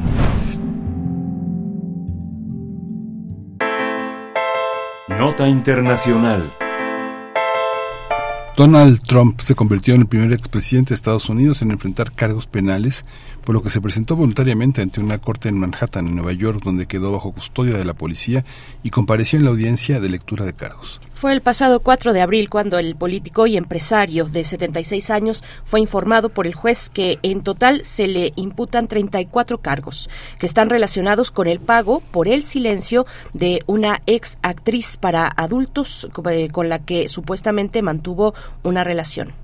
El pago en sí mismo no sería ilegal, pero Trump presuntamente lo registró como un gasto de sus negocios. Y es que en Nueva York falsificar información relativa a los negocios pues es un delito. Al respecto, el fiscal de Distrito de Manhattan alegó que su oficina ha estado investigando un pago de 130 mil dólares realizados por el ex abogado de Trump, eh, Michael Cohen, y eh, estos, eh, estos pagos hechos a la actriz Stormy Daniels. Dicha cifra presuntamente le fue entregada antes de las elecciones de 2016 a cambio de su silencio sobre una supuesta relación extramarital A través de su defensa, Trump se declaró no culpable de los 34 cargos presentados en su contra. Después de una hora, el republicano quedó en libertad bajo fianza y viajó a su residencia de Mar-a-Lago, donde ofreció un discurso en el que arremetió contra Alvin Bragg, eh, que el fiscal que lleva su caso y de quien dijo debería renunciar. Pues vamos a analizar el caso del expresidente de Estados Unidos acusado de estos cargos, de 34 cargos, y está con nosotros el doctor Juan Manuel Aguilar, eh, Aguilar, Antonio, doctor en Relaciones Internacionales, eh, eh, investigador postdoctoral del Centro de Investigaciones sobre América del Norte, el CISAN. Muchas gracias, doctor Juan Manuel Aguilar Antonio, por estar con nosotros. Bienvenido, buenos días. ¿Qué tal? Buenos días, Miguel Ángel Berenice, siempre es un gusto estar con ustedes. Al contrario, gracias por aceptar esta invitación. Bueno, pues cómo ves, doctor, este momento, este momento, pues que llega de esa manera, llega de esa manera eh, en la relación del expresidente de los Estados Unidos, Donald Trump, con la justicia. A partir de este caso, ¿cómo lo ves? ¿Qué, qué es lo que sabemos de, de esta imputación? ¿Qué tal? Bueno, es importante analizarlo en el marco de diferentes contextos y bueno, eh, haciendo una revisitación de hechos anteriores vinculados a episodios de obstrucción de justicia, Donald Trump, incluso cuando fue presidente de los Estados Unidos, y también en el marco de que se dan estos sucesos eh, de este pago, de estos 130 mil dólares por el silencio de esta actriz del cine para adultos que de alguna forma, eh, si bien no puede ser un delito que de alguna forma conlleve la parte concreta de una pena de prisión, puede ser también un episodio que puede vincularnos a la parte concreta de ocultar un segundo delito como la hipótesis que se maneja dentro de los cargos o los 34 cargos que se imputan a Trump, pero también que nos revelan nuevamente pues este maneje y esta forma de proceder del expresidente de los Estados Unidos para evitar la aplicación de la justicia a la parte concreta de su figura y bueno, esto es algo altamente polémico. Por ejemplo, en ese sentido, Berenice, eh, Miguel Ángel, me gustaría recordar mucho la creación de la Fiscalía Especial eh, por parte de este Robert Mueller, que bueno, investigó la parte de la intervención de, eh, del gobierno de Rusia dentro de las elecciones de los de los Estados Unidos en el año 2016 y precisamente cuando se termina esta investigación allá por el año 2019 eh, Robert Mueller llega a la parte concreta de que no tiene evidencia concreta para poder eh, inculpar o por decir que había participación por parte de este gobierno extranjero dentro de las elecciones, pero lo que sí tiene la parte eh, fehaciente de poder él manejar es que el expresidente de los Estados Unidos intentó, desde su posición privilegiada del poder como jefe del Ejecutivo, hacer una obstrucción de la justicia en contra de su figura pública. Y esto, bueno, lo vimos de la parte del caso concreto, por ejemplo, del despido de Nick Comey, el que, que la parte, el, este, entonces director del FBI en su momento. También, por ejemplo, vimos la parte concreta de esfuerzos de su posición gubernamental por la parte concreta de intentar disolver esta fiscalía especial. Y también vimos la parte concreta del despido de su especial y otra serie de acciones que llegaron a un total de este episodio que muestran que puede haber eh, gran cantidad de manejos por parte de Trump, por parte de su tipo de abogados que puedan evitar que este empresario que se transformó en una figura pública como expresidente dentro de los Estados Unidos eh, pueda eh, de alguna forma recibir una sanción en el marco de los cargos que le están imputando. Una segunda lectura trascendental sería eh, posteriormente analizar la parte de que el expresidente busca ganar la nominación del Partido Republicano frente a otros jóvenes republicanos, en el caso concreto, por ejemplo, puede ser el gobernador del estado de Florida, puede ser también, por ejemplo, este, la ex embajadora de Estados Unidos en la Organización de las Naciones Unidas, para poder volver a competir en el proceso electoral que se viene en próximas décadas, en, el, en próximos años, en el año 2024. Y de esta forma podríamos ver que este proceso legal sí podría ser un punto que nos pone nuevamente a Donald Trump dentro eh, de lo más este, polémico de la opinión pública y de alguna forma si no llega a una resolución del todo adecuada para poder este él alcanzar la nominación y podría ser un pequeño eh, obstáculo que podría hacer que él no alcance esta nominación que le permita poder acceder a ser el candidato republicano en las próximas elecciones presidenciales dentro de los Estados Unidos. Este conjunto como de cargos, eh, que, ¿cuáles son los cargos más significativos que lo que le impedirían tener una una, una credibilidad frente al electorado que lo ha respaldado, doctor. Creo que precisamente la parte eh, de estos cargos por pagar por el silencio eh, de esta personalidad a la cual se adjudica eh, dio este pago de 130 mil dólares podría poner mucho en telo de juicio eh, la parte de, que Trump podría participar nuevamente en unas elecciones presidenciales dentro de, el marco de la elección presidencial. Eso también está vinculado en el marco concreto de que cuando se analiza, por ejemplo, las tendencias dentro del Partido Republicano, podemos ver que no necesariamente Trump es el candidato mejor posicionado en el ámbito concreto para poder aspirar a ser nominado por el partido. Dentro de los sondeos más recientes se ha preguntado eh, si, la, si los militantes del partido eh, podían elegir a Trump otro.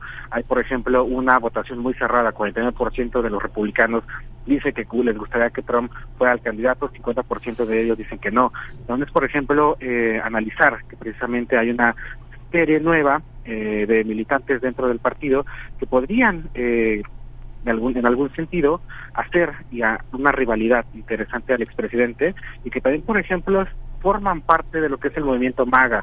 El movimiento MAGA es, por ejemplo, lo que es impulsado por el mismo Donald Trump, que va al lema Make America Great Again, y no necesariamente en este contexto Donald Trump tendrá que ser la personalidad que podría alcanzar la nominación en el marco concreto uh, para la elección presidencial. Ron DeSantis, el gobernador de Florida, tiene un empuje muy importante. Por ejemplo, también tenemos el caso eh, de lo que es este Nikki Haley, la ex embajadora de las Naciones Unidas del gobierno de Trump, incluso algunas personas colaboradoras muy cercanas de su gobierno, como Mike Pence, como puede ser el caso concreto también de Mike Pompeo, eh, han expresado la parte concreta de participar en el proceso electoral. Y eso también está vinculado en el marco concreto de que precisamente dentro de la cúpula, dentro del contexto político de los Estados Unidos, se ha manejado mucho la hipótesis de que existe una clase política eh, muy avejentada. Eh, precisamente una de las grandes críticas al presidente Joe Biden ha sido el tema de su edad. Con 80 años el presidente eh, más eh, más grande dentro de la, de la parte de los Estados Unidos en su historia. Precisamente Trump tiene una edad de 76 años y esto podría ser también un factor que no podría limitar que él llegara a ser el candidato de los republicanos. Precisamente los gobernadores que he citado anteriormente o los otros actores políticos manejan esta parte de que debe abrirse paso a una nueva clase política, a una nueva serie de rostros que pueden participar y detentar a estos grandes cargos dentro de la administración pública de los Estados Unidos. Precisamente creo que en esta parte, eh, esta serie de factores vinculados a las acusaciones que están manejando en contra del expresidente podría ser un factor muy determinante aparte del juicio que puede estar dentro de la opinión pública de que él no sea el nominado dentro del Partido Republicano. Doctor eh, Juan Manuel Aguilar, me voy a regresar un poco a lo que comentabas respecto a ese escenario frente a la elección, donde no necesariamente por estas razones que ya comentas al final, eh, razones tal vez de edad, entre otras, donde no necesariamente Donald Trump sería el candidato republicano, ¿Qué, sí, ¿Qué papel sí jugaría Donald Trump eh, eh, en términos de lo que representa hoy, el peso que pueda tener, el arrastre que pueda tener en alianzas distintas o en el tipo, digamos, eh, de, alianzas que él está sosteniendo o que le sostienen también? Eh, eh, esos esos grupos eh, que acompañan o que están detrás y que podrían también tener y que tendrán seguramente un peso importante en la elección. ¿Cómo, cómo lo ves? ¿Qué papel sí jugaría Donald Trump en caso de que él no fuera el, el candidato republicano a la presidencia? Ah, bueno, debemos entender también que el perfil de Donald Trump es muy particular. Por ejemplo, Donald Trump es una figura que dentro de los análisis de ciencia política se llama un outsider.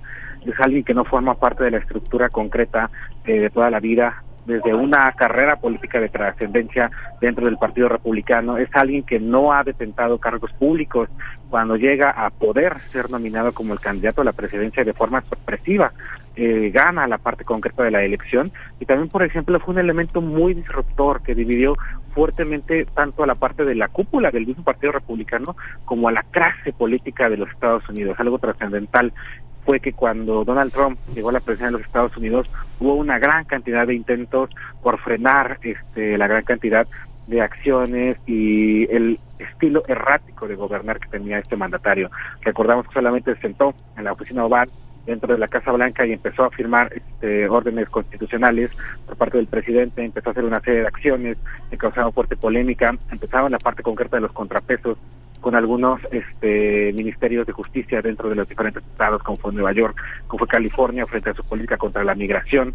Posteriormente vino el intento de la creación de la Fiscalía para investigar esta supuesta interferencia de las elecciones eh, de Rusia para poder eh, beneficiarlo dentro de su campaña, que no alcanzó el éxito esperado. También vinieron los intentos de impeachment. Debemos este, tener en cuenta que Donald Trump estuvo sujeto a dos intentos de impeachment muy fuertes dentro este, de su gobierno e incluso en las últimas horas eh, dentro de su cargo eh, como presidente de los Estados Unidos estaba discutiendo en el marco concreto de la Cámara de Representantes y el Senado los intentos por lograr restituirlo, por así decirlo, hasta el último eh, segundo de su mandato presidencial. Entonces, en ese sentido, creo que debemos considerar que es un personaje muy errático, es una persona que maneja fuertemente la parte concreta de los medios de comunicación, algo que no tienen sus contrincantes o adversarios oponentes dentro del Partido Republicano es que él tiene un muy buen manejo para poder alcanzar la movilización de fondos a través de los empresarios y es algo que si bien tienen un mayor conocimiento político los diferentes gobernadores, los diferentes senadores, representantes de Naciones Unidas que desean competir contra él, no tienen esta astucia, estas relaciones que pueden hacer que Trump pueda capitalizar muy fuerte una figura en el ámbito concreto para lograr ser el candidato del Partido Republicano. Entonces yo creo que en caso de que si él no lograra eh, alcanzar la nominación, más que dar la parte concreta de su beneplácito a uno de sus adversarios, a uno de sus ex colaboradores, tal vez podría transformarse en un elemento disruptor e incluso en un actor que podría causar desestabilidad a la parte concreta eh, de que fuera nominado como el candidato del Partido Republicano para la elección del 2024.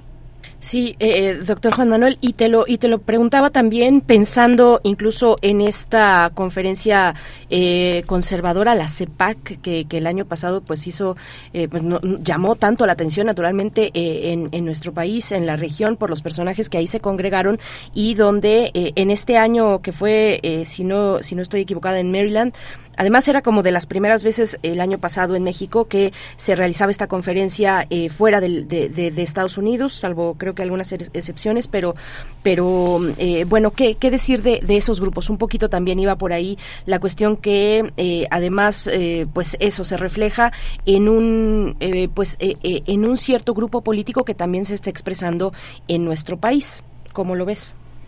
Mm, bueno, creo que tenemos la parte eh, concreta de fuertes controversias en el marco, por ejemplo, de la región latinoamericana y la parte, por ejemplo, de los mandatarios, que fechas recientes han llegado a la parte concreta de, del poder. Tenemos eh, presidentes que están muy ah, en el discurso insertado dentro de la política de gobiernos de izquierda progresistas porque todavía enfrentan fuertes debates para poder lograr posicionarse de forma exitosa en el caso concreto de la clase política nacional. El ejemplo más reciente de esto sea el caso concreto de Pedro Castillo, que bueno fue un gobernante progresista que de alguna forma alcanzó el triunfo por la vía democrática a través de las urnas, pero que de alguna en, en otro sentido cuando se enfrentó a la parte de las cúpulas empresariales y las élites de Perú, eh, fue destituido por la parte concreta de no estar de acuerdo, por no lograr un consenso político en el ámbito concreto con estos grupos de interés. Esto, por ejemplo, es un tema trascendental porque nos muestra la parte concreta de la, las, los fuertes impedimentos o el factor determinante que tiene que ser el caso concreto de poder negociar con estos diferentes actores sociales y del ámbito económico y local. En el caso concreto vemos el regreso de Lula da Silva, la presencia de los Estados Unidos, sin embargo hemos visto eh, que ha sido una presidencia un, un tanto opaca, por ejemplo no vemos a ese Lula da Silva que vimos en el ámbito concreto de inicios de los años 2000 cuando era una superestrella del ámbito de la política internacional. Y no vemos claro también mucho realmente cuál es su política, si su gobierno realmente se orienta hacia la izquierda, se orienta a la derecha, si su gobierno de centro todavía es algo que dentro de la política internacional no se ha definido del todo claro. En ese sentido, creo que en el caso concreto de los Estados Unidos, eh, algo que puede augurar, algo que es muy este, institucional y que está bien formalizado dentro de este país, es que dentro de esta nación no puede pasar un episodio en el caso concreto como fue el tema de Pedro Castillo. Incluso, por ejemplo, vimos que durante el gobierno de Trump de 2016 al 2020, toda la cúpula política que se movilizó para poder este contener al presidente, incluso la parte de estos eh, contrapesos que se dieron desde el Congreso para hacer estos intentos de impeachment en contra del jefe del Ejecutivo, no se lograron materializar. Entonces vemos que ahí la figura de la institucionalidad, la figura de los cabecillas políticas es muy fuerte, es muy robusta. Sin embargo, podríamos ver un manejo, una nueva este, penetración de cómo este personaje que es Donald Trump podría manipular a estos grupos de interés, a estas élites económicas, al voto duro, radicalizado que vimos que salió a las calles en la toma del Capitolio el 5 de enero y que demostró que existe este núcleo fuerte de conservadores, eh, de personas este, fundamentalistas dentro del gobierno de los Estados Unidos, dentro de la población de los Estados Unidos, y de alguna forma yo creo que él también podría jugar con esas variables políticas.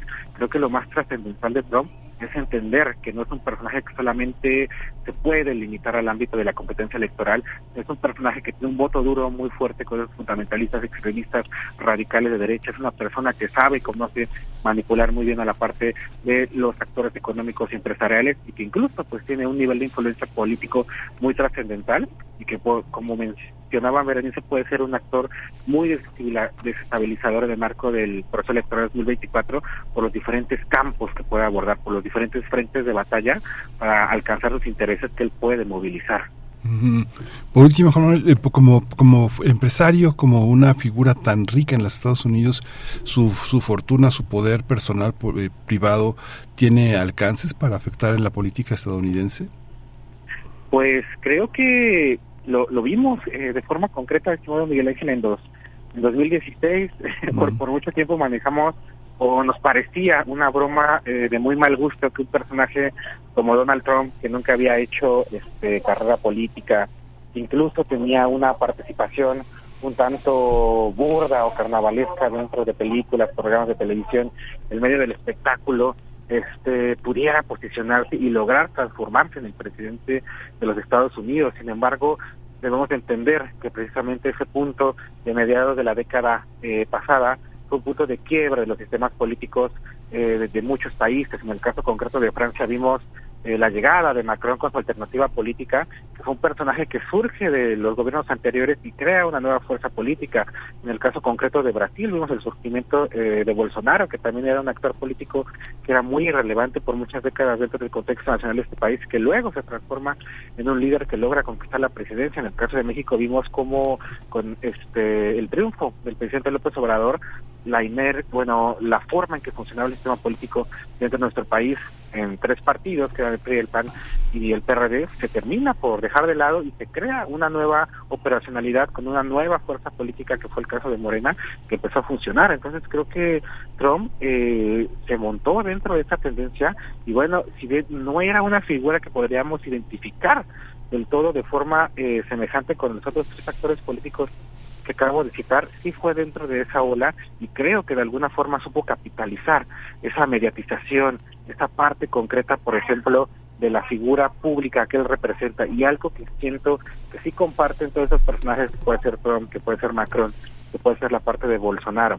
que puede ser la presidenta de López Obrador, es que todos o los cuatro son maestros del manejo de los medios de comunicación, son maestros del manejo de la opinión pública y algo importante, son maestros del manejo de la polarización social saben imponer agenda, saben crear este muchas controversias, confrontar a los diferentes sectores de los votantes de la población civil y en ese sentido creo que eso es un tema muy trascendental que podemos ver en el ámbito concreto de los Estados Unidos que Trump como empresario supo movilizar eso en 2016, podría movilizarlo de forma semejante en 2024 ¿Qué tan exitoso podría ser? Las cosas no se replican nunca de la misma forma, pero vemos que tiene el potencial y la capacidad de hacerlo en un momento determinado. Pues bueno, ahí está, y estamos en este año importante eh, frente a la elección presidencial de los Estados Unidos. Doctor eh, Juan Manuel Aguilar Antonio, muchas gracias por, por, esta, por esta visión, por esta participación. Eh, el doctor Aguilar Antonio es doctor en Relaciones Internacionales por la UNAM, investigador postdoctoral del Centro de Investigaciones sobre América del Norte, el CISAN. Muchas gracias y bueno, pues estaremos en contacto si nos lo permites. No, siempre es un gusto y bueno, les deseo excelente eh, martes, estimada Berenice y Miguel Ángel. Gracias, doctor. Igualmente, muchas gracias. Pues bueno, ya estamos al filo de la hora, 8 con 59 minutos, 8 mm, con 59 minutos, ya a punto de las 9 y de irnos al corte, pero antes de despedirnos de Radio Nicolaita, muchas gracias por su escucha. Nosotros permanecemos aquí hasta las 10 de la mañana en primer movimiento. Vamos al corte y volvemos.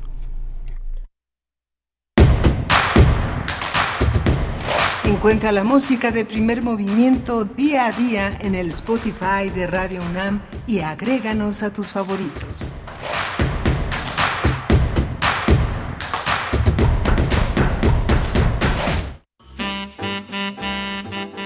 Dexter Gordon. El sofisticado gigante. Cien años de su nacimiento.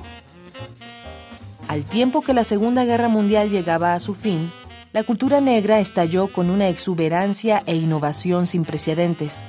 Para los músicos como Dexter, aquello significaba romper con las restricciones de las orquestas de baile tradicionales y permitir que la improvisación llegara a lugares desconocidos.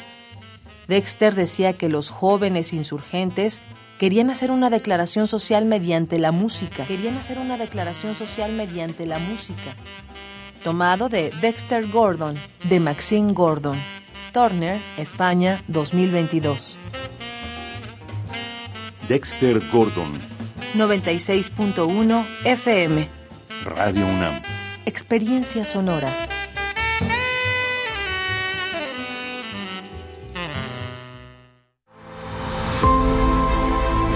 Deporte UNAM te invita. Carrera Atlética Fundación UNAM. 30 años haciendo posible lo imposible. 29 de abril de 2023, 17 horas. Salida y meta en el Estadio Olímpico Universitario. Convocatoria completa en deporte.unam.mx. Soy Deporte UNAM. Si te interesa proveer de bienes o servicios a partidos políticos, coaliciones, precandidaturas, candidaturas, aspirantes y candidaturas independientes, debes inscribirte y estar activo en el Registro Nacional de Proveedores. Es rápido y fácil. Realiza tu alta en rnp.ine.mx. Si ya te inscribiste, mantén actualizada la información de los bienes y servicios que ofreces. Recuerda que si no estás en el RNP, no podrás ofrecer tus bienes o servicios. Mi INE es valioso porque mi INE nos une.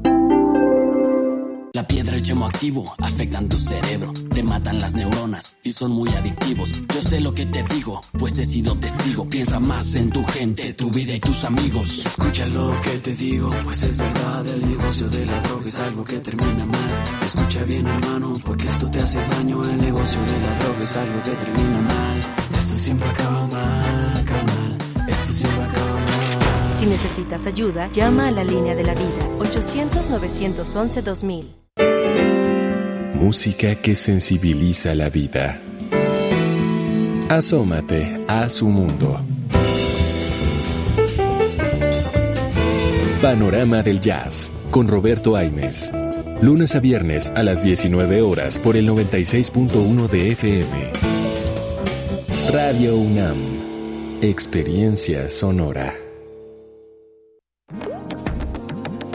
Las historias concluyen, las palabras vuelan, los escritos se malinterpretan y los sonidos permanecen. Hacia el tema de la escucha en general de los poetas sonoros. Todo va en el mismo sentido y ese sentido es que pues hay más producciones sonoras, más historias para escuchar, más gente que quiera hacer esto. La UNESCO señaló que tienen valor patrimonial las producciones radiofónicas. Tenemos una identidad en común, tenemos sonidos que nos hermanan y queremos contarnos desde nuestra especificidad, además comparte una lengua. Radio UNAM te invita a escuchar la serie que conjuga el arte y el periodismo en un mismo género.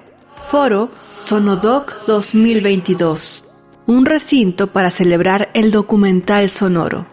Todos los viernes a las 17 horas por el 96.1 de FM. Un archivo sonoro para representar el presente. Radio UNAM, Experiencia Sonora.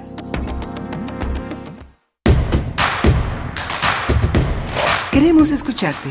Llámanos al 55 36 43 39 y al 55 36 89 89. Primer movimiento. Hacemos comunidad.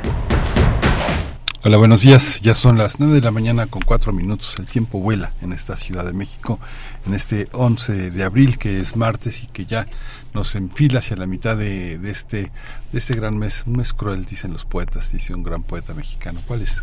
Recuérdenos cuál es ese buen poeta. Abril es el mes más cruel, ¿eso es cierto? Berenice sí. Camacho, No, no buenos días. Buenos días, Miguel Ángel Quemain, no lo sabemos. Eh, ¿Ustedes qué opinan? ¿Ustedes qué dicen? Cuéntenos en redes sociales.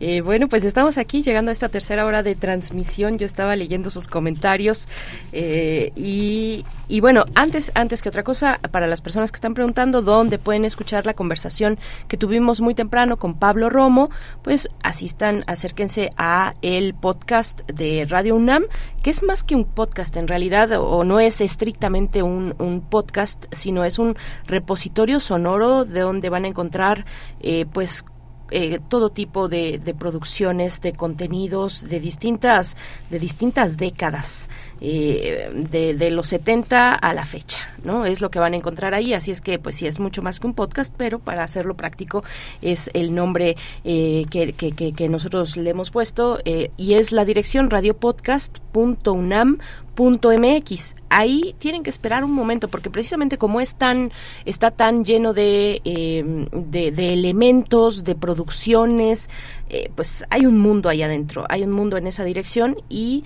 eh, si esperan un momento la página se va refrescando, digamos ustedes tienen que dar hacia abajo en la página hasta encontrar la letra P de primer movimiento, pero para llegar a ello pues tienen que pasar por muchas producciones, así es que solamente con un poquito de paciencia, que es en realidad hablando de, en cuestión de segundos, nada, nada complicado, pero eh, llegar a la letra P y ahí encontrarán primer movimiento y eh, bueno, la fecha que, que, es la del día de hoy, la fecha del 11, martes 11 de abril del 23 y ahí van a encontrar toda la, eh, la emisión segmentada por momentos, por distintos momentos. Buscan la sección transformación de conflictos y está muy fácil en realidad y pueden volver a escuchar lo que comentábamos esta mañana, las reflexiones muy interesantes que nos tenía Pablo Romo con respecto a las religiones y su trabajo por la paz, su trabajo por la paz y él, pues uno de los eh, de los temas que que ponía como ejemplo, por supuesto, es el de la migración,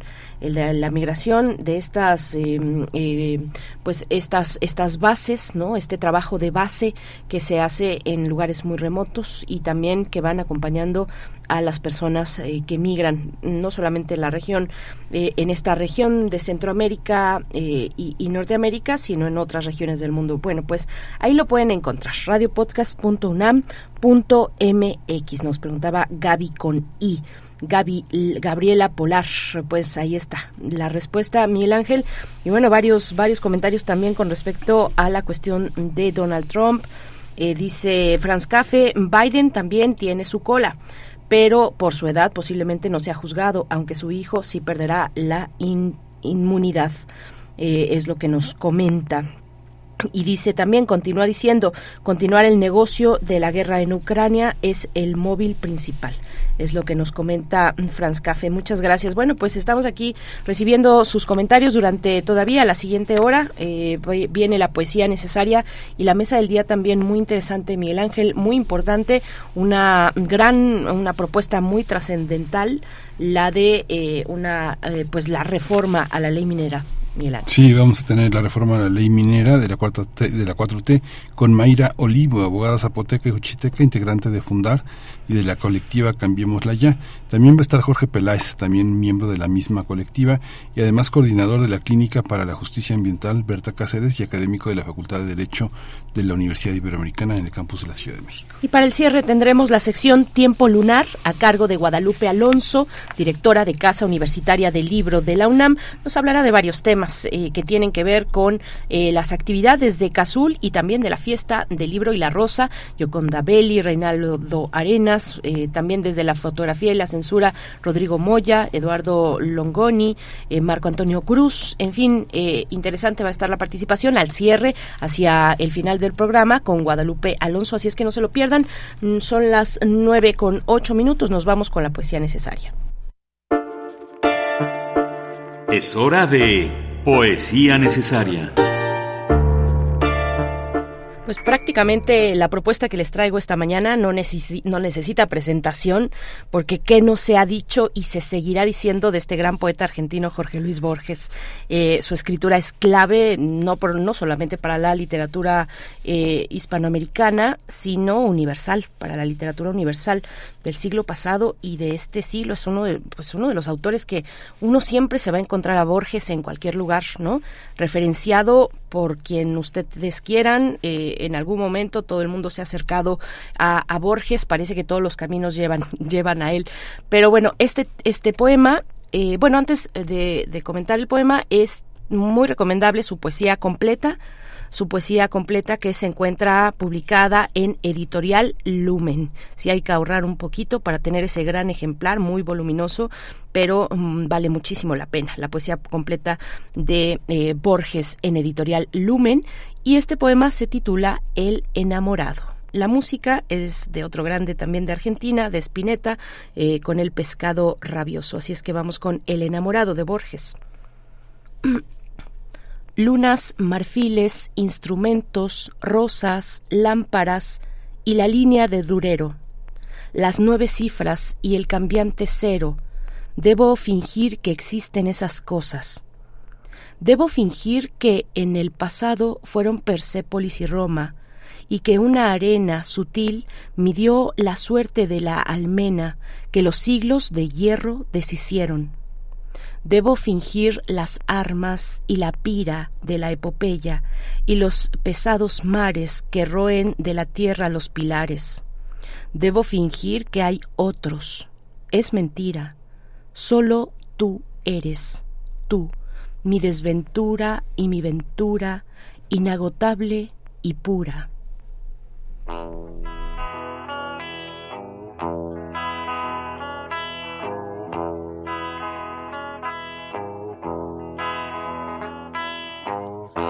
Tengo tiempo para saber si lo que sueño concluye en algo. No te apures, ya más loco. Porque es entonces cuando las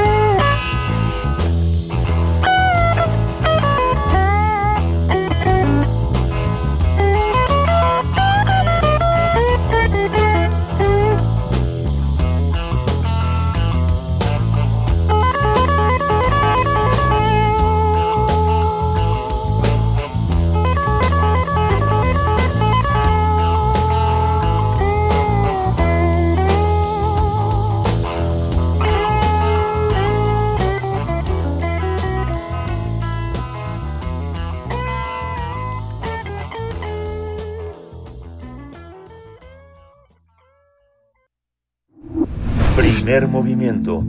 Hacemos comunidad con tus postales sonoras. Envíalas a primermovimientounam.gmail.com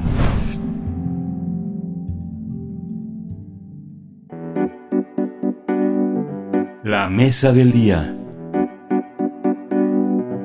El Ejecutivo presentó una iniciativa de reforma a las leyes mineras de aguas nacionales y de equilibrio ecológico que propone, entre otras cosas, la reducción de 50 a 15 años el término de las concesiones, que éstas sean otorgadas mediante concurso público y bajo condiciones mínimas que aseguren las mejores condiciones económicas. Además, el documento prevé que las concesiones podrán ser prorrogadas por una sola ocasión por un lapso igual de 15 años, cuando sus titulares no hubieran incurrido en cualquiera de las causas de cancelación.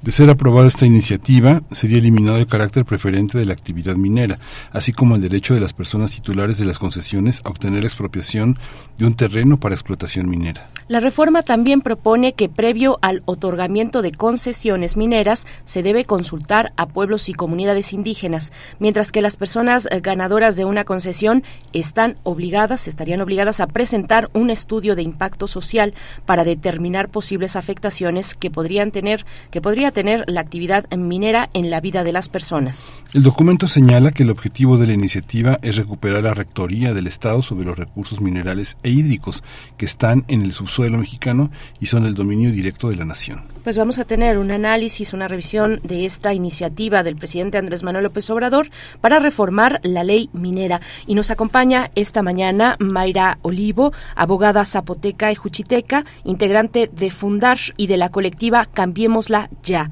Mayra Olivo, gracias por estar en esta ocasión con nosotros. Bienvenida a Primer Movimiento a Radio UNAM. ¿Cómo estás? Muchas gracias, buen día. Muchas gracias a ti por, por estar. Estamos también intentando, intentando contactar con Jorge Peláez, eh, coordinador de la Clínica para la Justicia Ambiental Berta Cáceres eh, de, la, de la Universidad Iberoamericana, también académico de esa misma eh, universidad, integrante igualmente de Cambiémosla Ya. En algún momento ojalá tengamos suerte para que él se reúna con nosotros en esta conversación, pero iniciamos por supuesto contigo, Mayra, agradeciéndote esta, esta presencia. Sí, Mayra, muy bien, bienvenida, muchas gracias. Bueno, pues repasemos un poco la, la, iniciativa de entrada. Pareciera que se reduce el tiempo, pero este casi casi puedo escucharlo. No no sé, no se, no se espanten. Este, si se portan bien les vamos a dar 15 años más, o sea, van a tener 30 en vez de 50. Pero ¿cuáles son los, eh, cuál es el, cuál es el propósito que encuentran ustedes como activistas, como conocedores del tema en esta iniciativa? Pues bueno, me gustaría iniciar eh, diciendo que nuestro país pues tiene muchos compromisos en materia de derechos humanos y derechos colectivos, que ha suscrito muchos convenios y tratados internacionales y que está obligado el Estado mexicano a respetar el derecho de personas y comunidades en este país. En ese sentido hay muchas disposiciones legales, muchas leyes secundarias que claramente violentan sistemáticamente esos derechos eh, ejemplo de esas eh, leyes son eh, la actual ley minera, la ley de aguas nacionales, que claramente en algunos de sus artículos contravienen derechos humanos, contravienen derechos colectivos de pueblos y comunidades indígenas, y en ese sentido, pues sabemos bien que eh, a partir de la década de los 90, pues se empezaron a implementar este tipo de leyes con un afán como de legitimar el despojo que sufren las personas y las comunidades, el despojo al agua, la afectación tan grave que tienen los territorios. Y en ese sentido, desde Cambiémosla Ya, pues tenemos eh, una convicción de eh, apoyar esta iniciativa que se está presentando en el sentido de que justamente eh, armoniza nuestro derecho interno con esas obligaciones en materia de derechos humanos y derechos colectivos que actualmente no se respetan. Eh, por eso es importante desde la colectiva, pues justamente enfatizar que es necesario que estas leyes eh, sean modificadas, sean reformadas. Eh, una de las, digamos, de las propuestas principales también de esta iniciativa que envía el Ejecutivo Federal, pues tiene que ver con retirar el carácter preferente de la, a la minería. Esto constituye un acto de justicia para todas las personas y comunidades afectadas, pues esta imposición de la actividad minera ha sido en perjuicio del medio ambiente y el ejercicio de los derechos humanos. Entonces, cuando se propone la reducción de la vigencia de las concesiones mineras, eh, de cierta manera, pues lo que se busca es que sea concurrente con eh, todos los análisis y estudios que se han hecho respecto a la duración de los proyectos mineros. Claro que pone también una serie de condicionantes para que estas concesiones puedan darse, una de ellas tiene que ver con consultar a las comunidades afectadas, lo cual Actualmente eh, no contempla la ley minera. Recordemos que hay comunidades que han tenido que llevar litigios muy largos eh, que han llegado incluso hasta la Suprema Corte de Justicia de la Nación para exigir que se respete su derecho a la consulta, eh, porque todas las concesiones mineras que se han dado en el país se han dado sin consultar a las comunidades. Pero estos procesos jurídicos, estos litigios son litigios largos, muy desgastantes y muchas de las comunidades afectadas no siempre tienen la posibilidad de poder eh, llevar este tipo de procesos eh, legales a largo plazo para exigir que se respeten sus derechos. Entonces, el reformar la ley minera y el que se eh, respete el derecho de las comunidades a ser consultadas, creo que es algo importante y lo cual también se debe eh, fortalecer, eh, plasmando también en esta propuesta eh, el derecho también a dar su consentimiento para que estos proyectos sean o no sean viables en, su, en sus territorios, ¿no? Sí. Sí. Mayra. Y bueno, estamos ya eh, con Jorge Peláez también en la línea. Él es coordinador de la Clínica para la Justicia Ambiental Berta Cáceres y es académico de la Facultad de Derecho en la Universidad Iberoamericana en su campus de Ciudad de México. E igualmente, así como Mayra, también eh, Jorge es integrante de la colectiva Cambiemos Ya. Muchas gracias, eh, Jorge, con, con un saludo para ti, eh, pues y, y analizando ya con Mayra los eh, detalles y contenidos de esta reforma a la ley minera. ¿Cómo estás, Jorge? Bienvenido. Sí, buenos días, muchas gracias eh, por la invitación y saludos a ustedes y a Mayra y a todo el auditorio.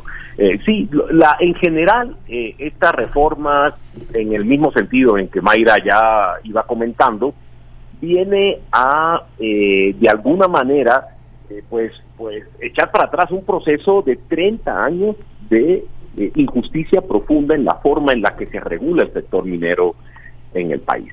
Si la ley de 1992 con sus reformas era una ley que tenía eh, como elemento central la extracción de recursos pasando por encima de las arcas del Estado, de la propia nación y de las propias personas eh, potencialmente afectadas por eh, la minería, ¿no? Y por eso se trata de una reforma central. En primer lugar, porque cambia radicalmente la forma en la que se otorga una concesión, eh, que además, hay que decirlo, la actual ley minera es la ley más permisiva, eh, por lo menos en América Latina, en términos de duración de una concesión. Un- imagínense una concesión que puede durar 100 años, ¿no? Que además la puedas transferir y la puedas vender como si estuvieras transfiriendo y vendiendo un local, un local comercial. Entonces, lo primero que hace esta reforma, y además que las personas que van a ser afectadas, que cuyo territorio donde siembran, donde cuidan el bosque eh, o donde adquieren el, agua para vivir, de repente se enteren eh, eh, cuando ya llegan las personas de que su territorio, el subsuelo y por lo tanto, digamos, eh, el aprovechamiento del suelo también ha sido concesionado. Entonces, la- la- la- esta reforma que creemos desde Cambiemos allá que es de la, de la mayor importancia, viene a revertir esto y por eso propone cosas muy sensatas. Reducir la duración en tiempo de una concesión, ¿no? Y 15 años, digamos, está más o menos en el promedio del derecho comparado, no es tampoco nada descabellado. En 30 años es un tiempo suficiente con las técnicas actuales si hay un proyecto bien pensado para extraer el mineral que quieran extraer una empresa, ¿no? Segundo, otro elemento clave es la forma en la que se da la concesión. Ya no se trata de que la- una persona una persona llegue, diga, exploré, aquí está, pido una concesión y me la den automáticamente, sino hay una serie de pasos que hay que seguir, entre ellos un concurso público, pero previo a este concurso, como decía Mayra, la consulta para la obtención de consentimiento previo, libre e informado de comunidades y pueblos indígenas. ¿Por qué? Porque así lo mandata la Constitución y el derecho internacional de los derechos humanos, no es un capricho de la reforma, ¿no? Entonces, luego otra serie, la verdad es que es muy largo de explicar porque son muchos los cambios, pero otro cambio profundo es que la concesión, después de que de que un concesionario, de que una de que digamos participan en el concurso y una empresa es la que ganó el concurso, viene un proceso de obtención de permisos eh, que son eh, los estudios de impacto social, los estudios de impacto ambiental, otra serie de permisos que son municipales y una vez que se tienen todos los permisos, se otorga la concesión. Y eso no es menor y es fundamental, porque hoy lo que sucede es que lo primero que la empresa tiene es la concesión.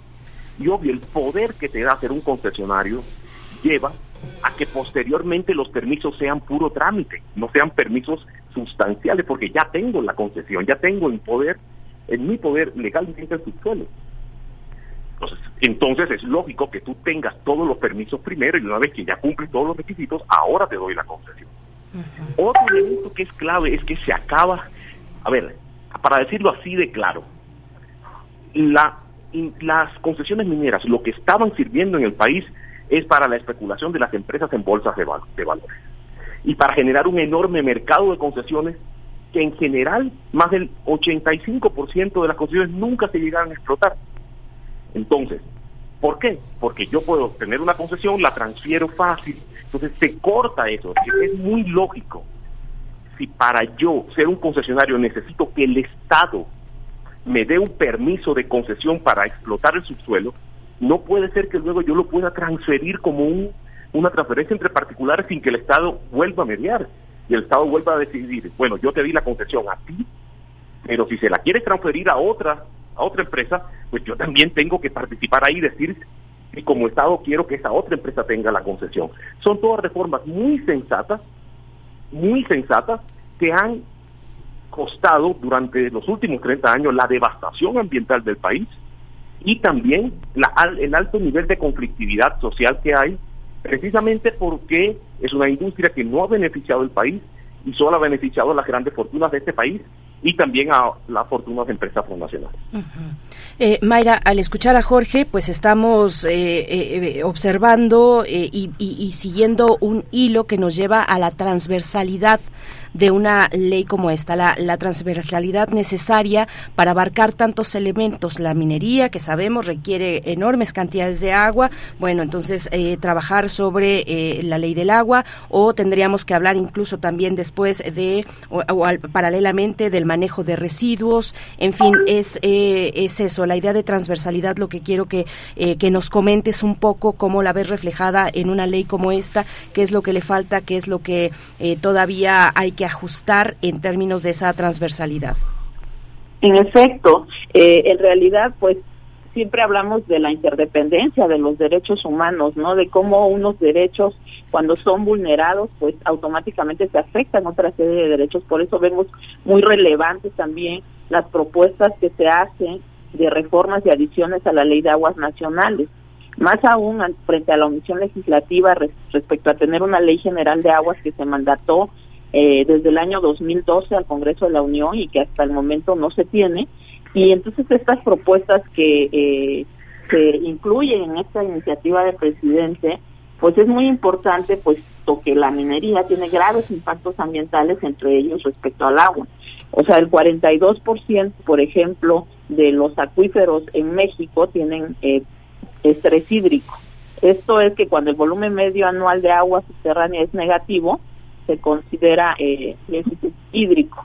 En un país con millones de personas sin agua, pues es necesario enfatizar que el derecho humano al agua debe garantizarse plenamente. Por eso es muy importante aprobar esta propuesta de reforma, pues prohíbe eh, otorgar concesiones respecto a zonas sin disponibilidad de agua, en áreas naturales protegidas o donde se ponga en riesgo a la población. Al analizar eh, cuatro- las 408 concesiones de agua destinadas a la minería identificadas en- eh, por el INTA, el Instituto Mexicano de Tecnología del Agua, eh, se identificó que al menos 41 acuíferos con déficit hídrico tienen concesiones de agua para minería. En estos acuíferos eh, con déficit hídrico se ubican más de 263 títulos de concesión de agua para minería. Y otra de las eh, propuestas también importantes tiene que ver con eh, no transmitir a las empresas mineras concesiones de agua que son para otro uso y que puedan ser utilizadas para minería. Esto es muy importante porque eh, vemos como poco a poco eh, grandes zonas del país se van quedando sin agua y se ha privilegiado durante mucho tiempo pues que esta agua la utilicen las mineras eh, por otro lado, las descargas que hacen de, eh, de agua con tóxicos que utilizan en sus labores, pues no tienen un monitoreo ni de la calidad ni de la cantidad de agua que utilizan. Entonces, esta propuesta justamente lo que busca también es que el agua pueda ser monitoreada respecto a su calidad, respecto a la cantidad de agua para laboreo que hasta el momento eh, usaban sin, sin ningún tipo de control.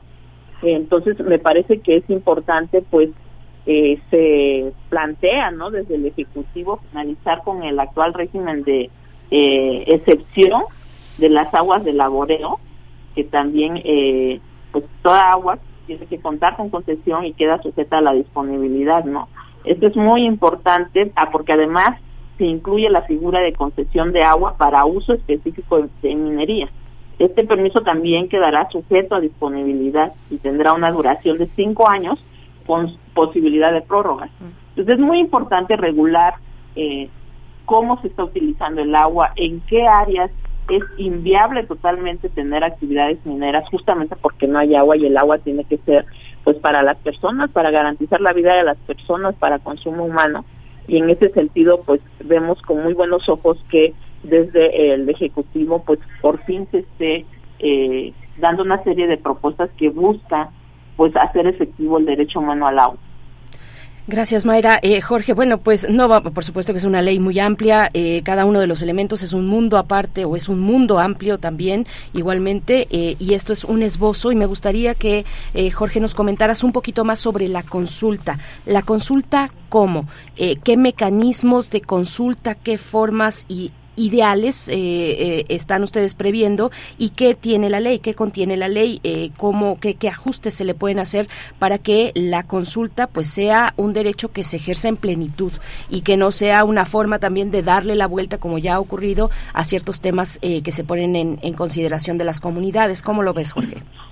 Sí, eh, en con relación a, la, a los procesos de consulta para la obtención del consentimiento previo libre e informado, eh, pues hay que decir que nos parece de la nos parece de la mayor relevancia el lugar donde fue colocado por la iniciativa presidencial el proceso de consulta, porque fue colocado justamente antes de que se emita la licitación. Y eso nos parece fundamental por una razón. Y es que normalmente cuando ya hay una empresa concesionaria y se hace la consulta, un primer requisito clave de la consulta es que la consulta tiene que ser realizada por el Estado, por el gobierno. No puede ser realizada por particulares, porque evidentemente tienen interés. ¿no? Entonces, eh, ese es un primer elemento que es clave en los procesos de consulta para la obtención del consentimiento. Entonces, en este caso, como en ese momento se va apenas a lanzar la licitación, todavía no hay empresas que ni siquiera hayan resultado ganadoras de la licitación. Y eso es clave para garantizar elementos claros de la consulta y es que sea de buena fe, libre, previa, efectivamente es previa porque ni siquiera hay una licitación. Eh, hay un ganador en una licitación pública, entonces eh, libre, previa, informada y de buena fe. Ese es un primer buen punto que tiene eh, la iniciativa con relación a cómo se pone la consulta. Lo segundo es que, y es importante aclarar, la consulta, los procesos de consulta solo sirven, y su razón de ser, es la garantía plena de los derechos que son los más importantes que están detrás, que son los derechos a el territorio y la libre determinación de pueblos y comunidades indígenas y afromexicanas o equiparables. Eso es un elemento que es clarísimo. Entonces, esta consulta es simplemente para que en el, en el pleno uso y goce de los derechos al territorio, a la libre determinación, de acuerdo a el convenio 169 de la OIT y toda la y toda el derecho internacional de los derechos humanos en materia de pueblos indígenas multiparables, puedan ejercer estos derechos. Entonces, en ese sentido creemos que está bien colocada la consulta. Claro, que una cosa siempre es, y eso ha sido fundamental en los procesos de consulta que se han hecho en el país, una cosa es cómo queda la consulta y dónde queda colocada, y otro, el proceso de implementación de los procesos de consulta. Eso siempre es mucho más complejo porque lo que la experiencia, lo que ha mostrado a lo largo y ancho del país es que se han hecho malas consultas. Porque las consultas requieren tiempo, las consultas no son un mero trámite, no es simplemente que yo llego, les consulto, requiere que la información se entregue de manera adecuada en la lengua que hablan los pueblos, que los pueblos puedan tener el tiempo de decidir de acuerdo a sus propios procedimientos, por eso tiene que ser culturalmente adecuada, No puede ser que mañana quiero que me decida porque pasado quiero sacar la licitación. Pues si están en el momento de la siembra, pues no se pueden reunir, tienen que esperar a que a que venga eh, dentro de un mes y hay que respetar esos procesos. Pero esa es otra lucha, ese es, ese, ese es un proceso que viene después de lograr que la consulta quede bien eh, regulada. Y otra cosa clave, eh, que la consulta, sobre todo en casos de minería, y eso está sostenido eh, por eh, eh, diversos instrumentos internacionales y recomendaciones, y, y también sentencias de la Corte Interamericana, es que es importante que los pueblos tengan también la capacidad de poder decir que no, la consulta no es un mero trámite de consulta y aunque me digas que no sigo, sino que si no se obtiene el consentimiento, el proyecto no pueda no puede continuar. Entonces creemos que está bien ubicada la consulta para la obtención del consentimiento previo libre e informado, eh, pero que una cosa es la un párrafo en un artículo que mandate a hacer consulta y otra cosa es cómo en la práctica, pero eso va a ser, por eso va a ser muy importante una vez que se apruebe, como esperamos desde Cambiémosla ya, que, que se vote y se apruebe eh, esta reforma, cómo queda en el reglamento de la, de la ley minera, eh, pero con independencia de cómo queda, ahí están los estándares internacionales, ¿no? Y esos no tienen que estar en una ley, estos están vigentes con independencia que se pongan o no se pongan en la reforma. Mm. Jorge, Jorge, también este tema también de eh, quién quién está en capacidad de hacer un estudio para eh, para consultar eh, para consultar para que estén obligadas a preservar el ambiente a tener una viabilidad de, de los recursos tanto minerales como hídricos. Quién tiene que hacerlo es algo que se tiene que discutir. Pienso en entidades que han tenido una cuestión multidisciplinaria y han, han trazado puentes con otras instituciones como ha sido el, el, el SUSMAI, con una agenda ambiental que ha recorrido eh, durante varios años los problemas y les- los ha actualizado año con año. Ese es lo que tenemos también cerca, ¿no? Eh, pues, de, de nosotros en la UNAM, pero participan muchas otras instituciones, muchos activistas y muchos especialistas. ¿Quién tiene que hacer esos estudios? Sí, una, una cuestión que es clave, es que, y a- que, que- tenemos que diferenciar, es, por un lado, eh, la consulta previa, libre informada a pueblos y comunidades indígenas, esa está colocada, esa es una consulta que eh, realiza la Secretaría de Economía con el apoyo técnico de otras instancias. eh, esa, pero esa es simplemente para saber si pueblos y comunidades, en función del ejercicio de su derecho a la libre determinación del territorio, quieren o no quieren esos proyectos o lo quieren de determinada forma. Pero luego, una vez que se abre el proceso, hay, hay alguien que ganó la licitación, viene otros procesos, que es la evaluación de impacto ambiental y los estudios de impacto social, que eso era lo que no estaba previsto y que es un elemento que es súper importante. Pero todos esos elementos son parte de la discusión posterior, una vez que todo esto se reglamente en el nuevo reglamento, porque una vez que se apruebe este, este proyecto de reforma, se tiene que re- reformar el reglamento de eh, la ley minera, ¿no? Pero también hay estándares internacionales eh, dentro del sistema interamericano sobre quién tiene que eh, estar pendientes de los estudios de impacto social. Entonces, por eso insisto un poco en que las reformas legales traen las líneas generales sobre cómo deben operar eh, los distintos ramos de las distintas áreas, ¿no? Y esta reforma traza las líneas generales, pero la letra chiquita está en la, en la reforma al reglamento, ¿no? Y ese sería un segundo momento para poder definir todos estos detalles, cómo se van a, a implementar. Sí, Mayra, hay una, hay una, el- es equiparable el tema de la consulta a lo que se está haciendo con los grandes proyectos nacionales, la refinería, el tren Maya. ¿Es, es semejante la actitud del Estado mexicano y del gobierno federal ante esto, ante la minería? ¿Es lo, es lo, es estructuralmente es lo mismo, el significado es el mismo?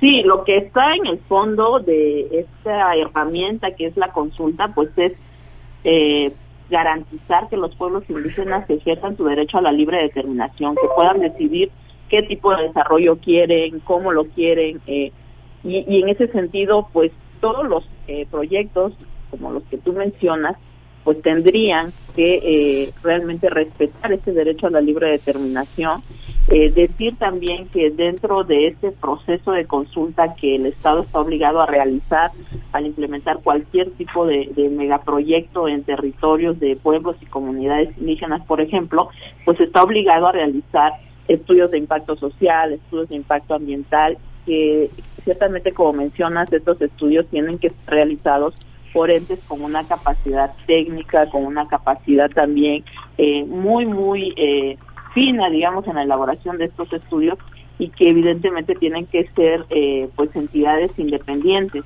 Así lo mandatan los estándares en materia de derechos humanos y pues siempre desde la colectiva hemos estado eh, impulsando que eh, la ley minera se reforme justamente para garantizar que se realicen previamente al otorgamiento de las concesiones, cuando se va a hacer el estudio de factibilidad, que previamente eh, la Secretaría de Economía pueda conocer estos estudios de impacto social y, y estudios de impacto ambiental antes de pronunciarse sobre si es factible o no otorgar concesiones en los territorios de las comunidades. Bien, pues estamos eh, ya con el tiempo cerca del cierre. Eh, Mayra, Jorge, les pido nos comenten, bueno, qué viene, qué viene en el proceso eh, de esta ley preferente, ley de minería, cuáles son, digamos, eh, los elementos a los que hay que poner atención en el proceso legislativo. Ya sabemos cómo ha sido la dinámica, lo hemos visto con otras, con, con, pues con muchísimo, prácticamente con todas las propuestas que ha lanzado el Ejecutivo, nos gusten o no, nos parezcan buenas ideas o no, pero bueno, ahí está la dinámica una tensión política en el Congreso. Eh, ¿Cómo lo ven ustedes? Un, un, par de un minutito para cada quien. Eh, Jorge Peláez, para cerrar esta charla. Sí, pues lo que viene es que ya está la, propuesta enviada, se tiene que dictaminar en comisiones y pasar al, al Pleno, eh, aprobarse ahí y luego pasar al Senado.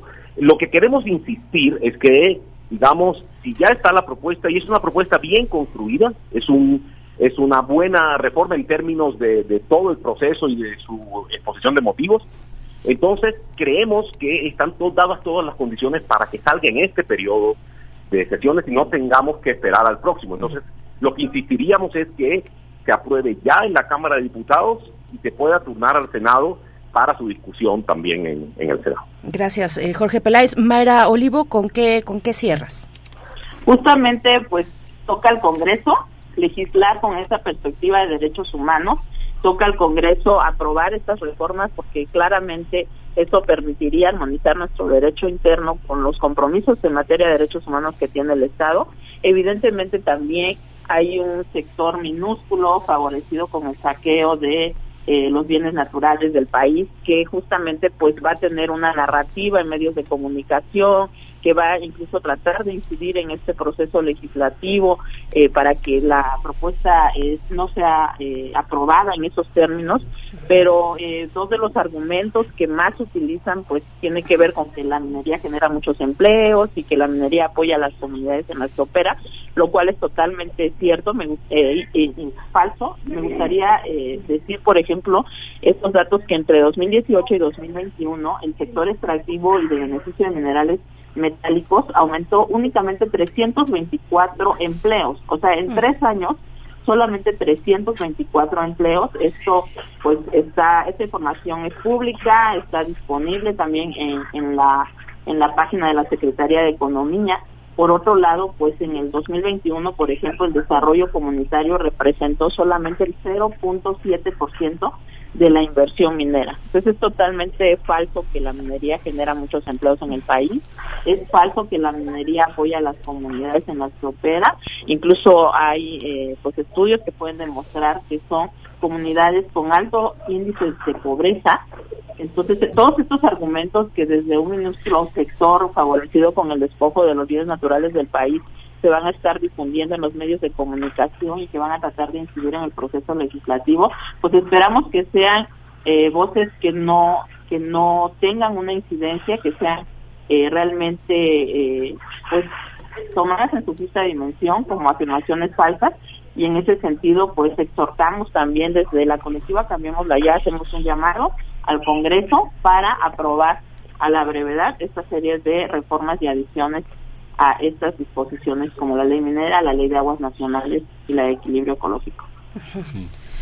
Pues muchísimas gracias a los dos, pero imagínense el negocio que representa tener la capacidad, el poder de despojar a una comunidad, de presentarse en la comunidad internacional de capitales diciendo, miren, tengo un pedazo de ese país que está allí, con ese clima, con esa capacidad, pues es una inversión en todas las bolsas del mundo, tener una minita, pues es una minita, ¿no?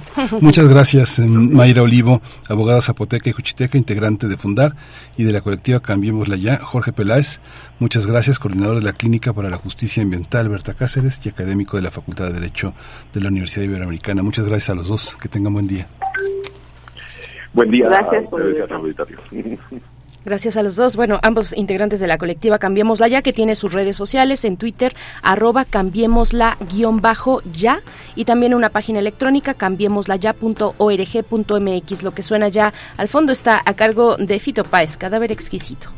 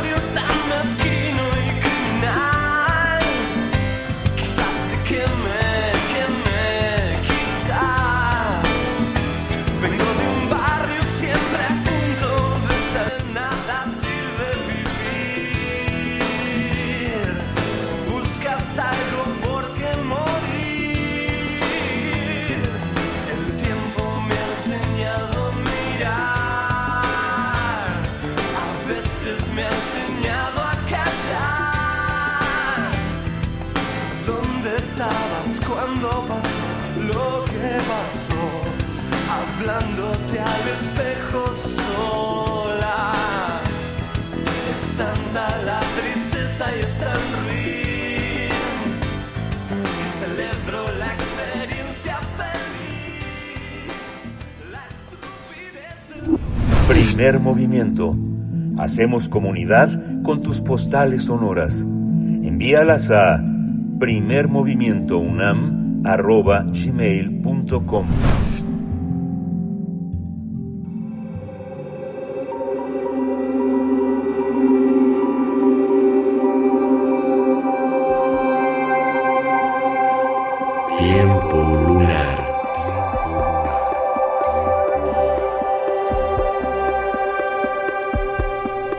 Cazul presente en la fiesta del libro y la rosa, naturalmente. Y para hablar de algunas de las actividades que tendrá la Casa Universitaria del Libro, tenemos, por supuesto, a su directora Guadalupe Alonso a cargo de esta sección Tiempo Lunar para hablar de literatura y resistencia, de fotografía y censura. Bueno, y todo ello en el marco de la fiesta del libro y la rosa. Guadalupe Alonso, bienvenida. Gracias por estar esta mañana, esperando que, tu descanso de la semana pasada sa- haya sido reparador y bueno, estar con nuevas energías hay muchos, eh, muchas actividades en puerta.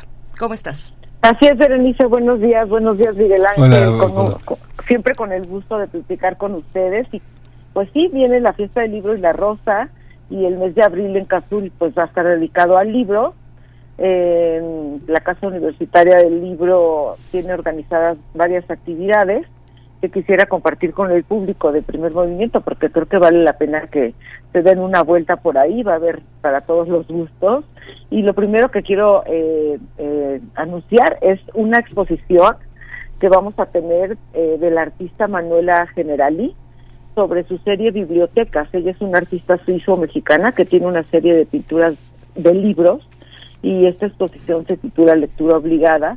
Va a inaugurarse este jueves 13 a las 7 de la tarde, entonces pues eh, están todos invitados a ver esta exposición en nuestra galería. Y bueno, como ya dijeron ustedes, viene la fiesta del libro y la rosa, que este año tiene como lema resistir con la palabra utopías posibles. Y quiero comentar sobre un par de libros y sus autores que fueron y son todavía voces disidentes, activistas que resistieron con la palabra. Son dos autores que eh, han sido perseguidos y desterrados, el cubano Reinaldo Arena y la nicaragüense Yoconda Belli. Eh, de Reinaldo Arenas, pues su libro más emblemático, Antes que anochezca, es una autobiografía donde narra cómo fue perseguido y hecho prisionero en la Cuba de Fidel Castro. Eh, la razón por la que eh, por la que fue eh, hecho prisionero y fue desterrado fue por ser homosexual y por su crítica hacia el gobierno. El libro lo terminó de escribir en el exilio en Nueva York en 1990, ya muy enfermo de SIDA y poco antes de quitarse la vida. Es un libro que sigue vigente porque eh, yo creo que en pleno siglo XXI todavía hay gobiernos, hay instituciones, hay individuos de ultraderecha que discriminan o persiguen a personas con orientaciones sexuales y con identidades de género diferentes.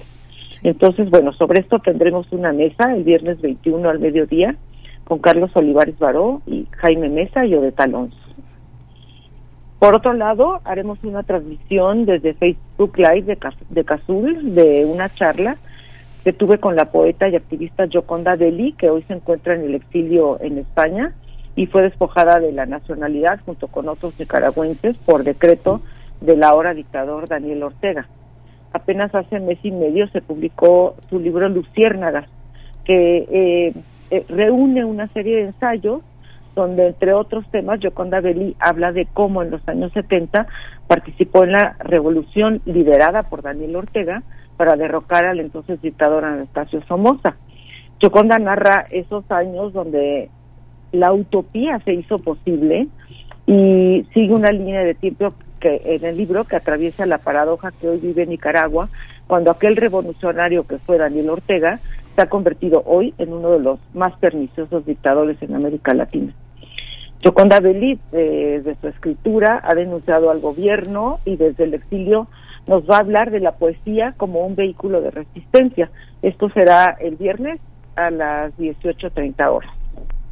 El viernes 21 de marzo. Viernes 21. A las 18.30 horas. 18.30 horas, no se lo pierdan. Y vimos, y bueno, nada más como paréntesis eh, eh, y recordatorio también de cómo en febrero pasado, pues ante este éxodo de nicaragüenses, eh, bueno, la salida, prácticamente huida de nicaragüenses, como Yoconda Belli misma en televisión española, eh, pues rompía, hacía pedazos su pasaporte, eh, pues de, de una nacionalidad que le fue despojada en estas paradojas terribles de, la historia de un país como Nicaragua, eh, Guadalupe.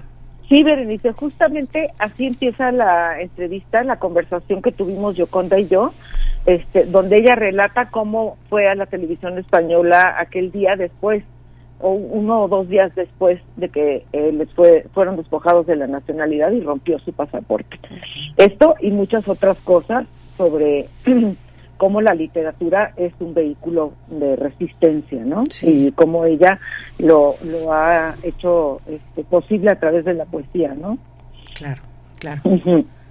Y bueno, eh, también hablábamos, eh, eh, ya nos anunciaron ustedes, este, también una mesa que vamos a tener sobre fotografía y censura. Eh, son tres fotógrafos cuyo se va a hablar de tres fotógrafos cuyo trabajo eh, lo comentarán Rebeca Monroy, Ariel Arnaud y Alberto del Castillo. Alberto del Castillo es autor de tres libros eh, magníficos que revisan el trabajo de tres fotoperiodistas en tres distintos momentos de la historia. Eh, la de Rodrigo Moya en las décadas de los años 50 y 60, cuando en México el gobierno ejercía un alto nivel de represión y censura. Después está la de Eduardo Longoni, argentino, quien logró uno de los registros más importantes de la, de la violencia durante la dictadura militar en su país. Y finalmente el trabajo de Marco Antonio Cruz, que enfrentó otro momento político en México a finales de los 70, cuando el país avanzaba hacia la transición y la censura del gobierno hacia la prensa comenzaba a relajarse. Entonces, pues es un tema que me parece esencial en este momento y la mesa tendrá lugar el jueves 21 a las 18.30, el jueves 20 me parece que es, ¿no? Jueves 20, jueves 20, sí, a, eh, a las a las 6 de la tarde, seis y media de la tarde, ahí en la Casa Universitaria del Libro. Entonces, pues los invitamos a que dialoguen con este trío de expertos en la imagen visual y sobre la- el trabajo de estos tres grandes fotógrafos. Así es, jueves, jueves 20 de abril de 17 a 19 horas, Casa Uni- Universitaria del Libro en el salón principal, esta conversación, este conversatorio sobre fotografía y censura, pues eh, muy interesante, Miguel Ángel. la- Sí, muy la interesante. propuesta. Y eh, la, la presencia de, la, cómo se reactivan las presencias de los escritores que han estado presentes de, manera episódica entre nosotros, a veces están, a veces se oscurecen en ese río subterráneo que es un olvido momentáneo que, eh, que oscurecen a veces las modas, ¿no? La presencia, la gran difusión de literaturas que están en manos pues de las editoriales comerciales que tienen gran parte de los medios copados porque pues se anuncian y generan actividades muy importantes, pero de tener la presencia de Reinaldo Arenas pues siempre es importante uno de los textos señeros de la de la del yo de Latinoamérica en nuestra en nuestro idioma en este gran español que es el español cubano de Reinaldo, ¿no?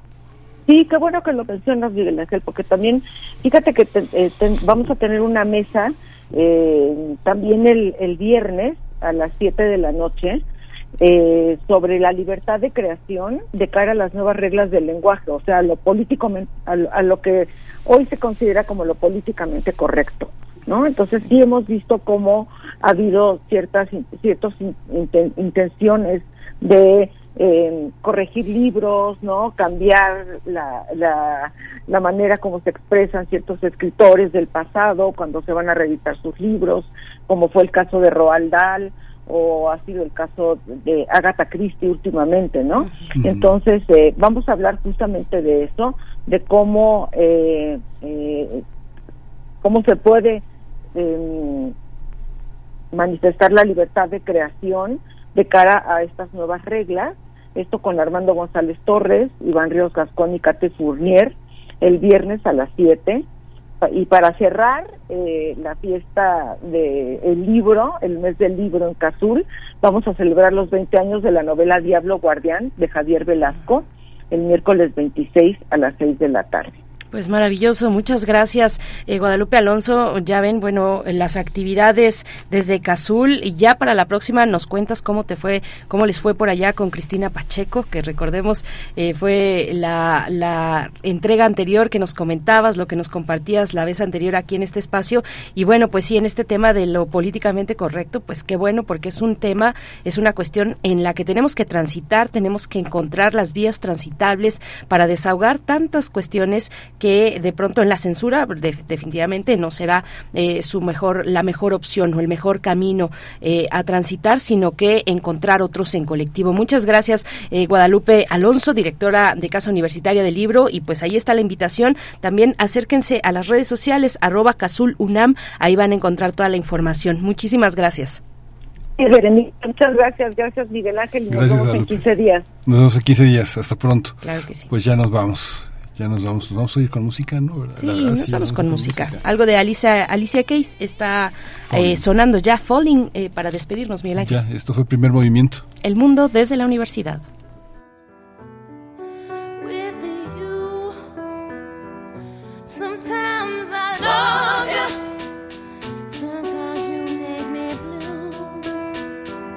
Sometimes I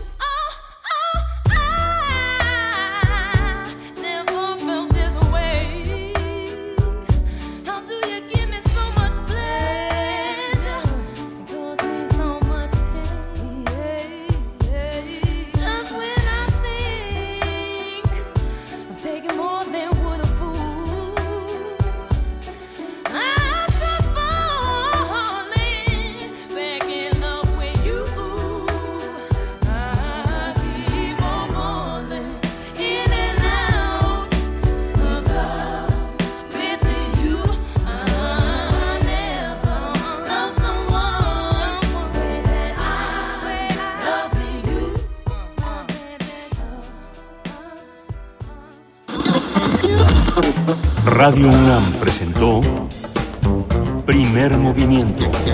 El mundo desde la universidad. Con Berenice Camacho y Miguel Ángel Gemain en la conducción. Rodrigo Aguilar y Violeta Berber, producción. Antonio Quijano y Patricia Zavala, noticias. Miriam Trejo, coordinación de invitados. Tamara Quirós, redes sociales. Arturo González, operación técnica. Locución, Tessa Uribe y Juan Staca. Quédate en sintonía con Radio UNAM. Experiencia sonora.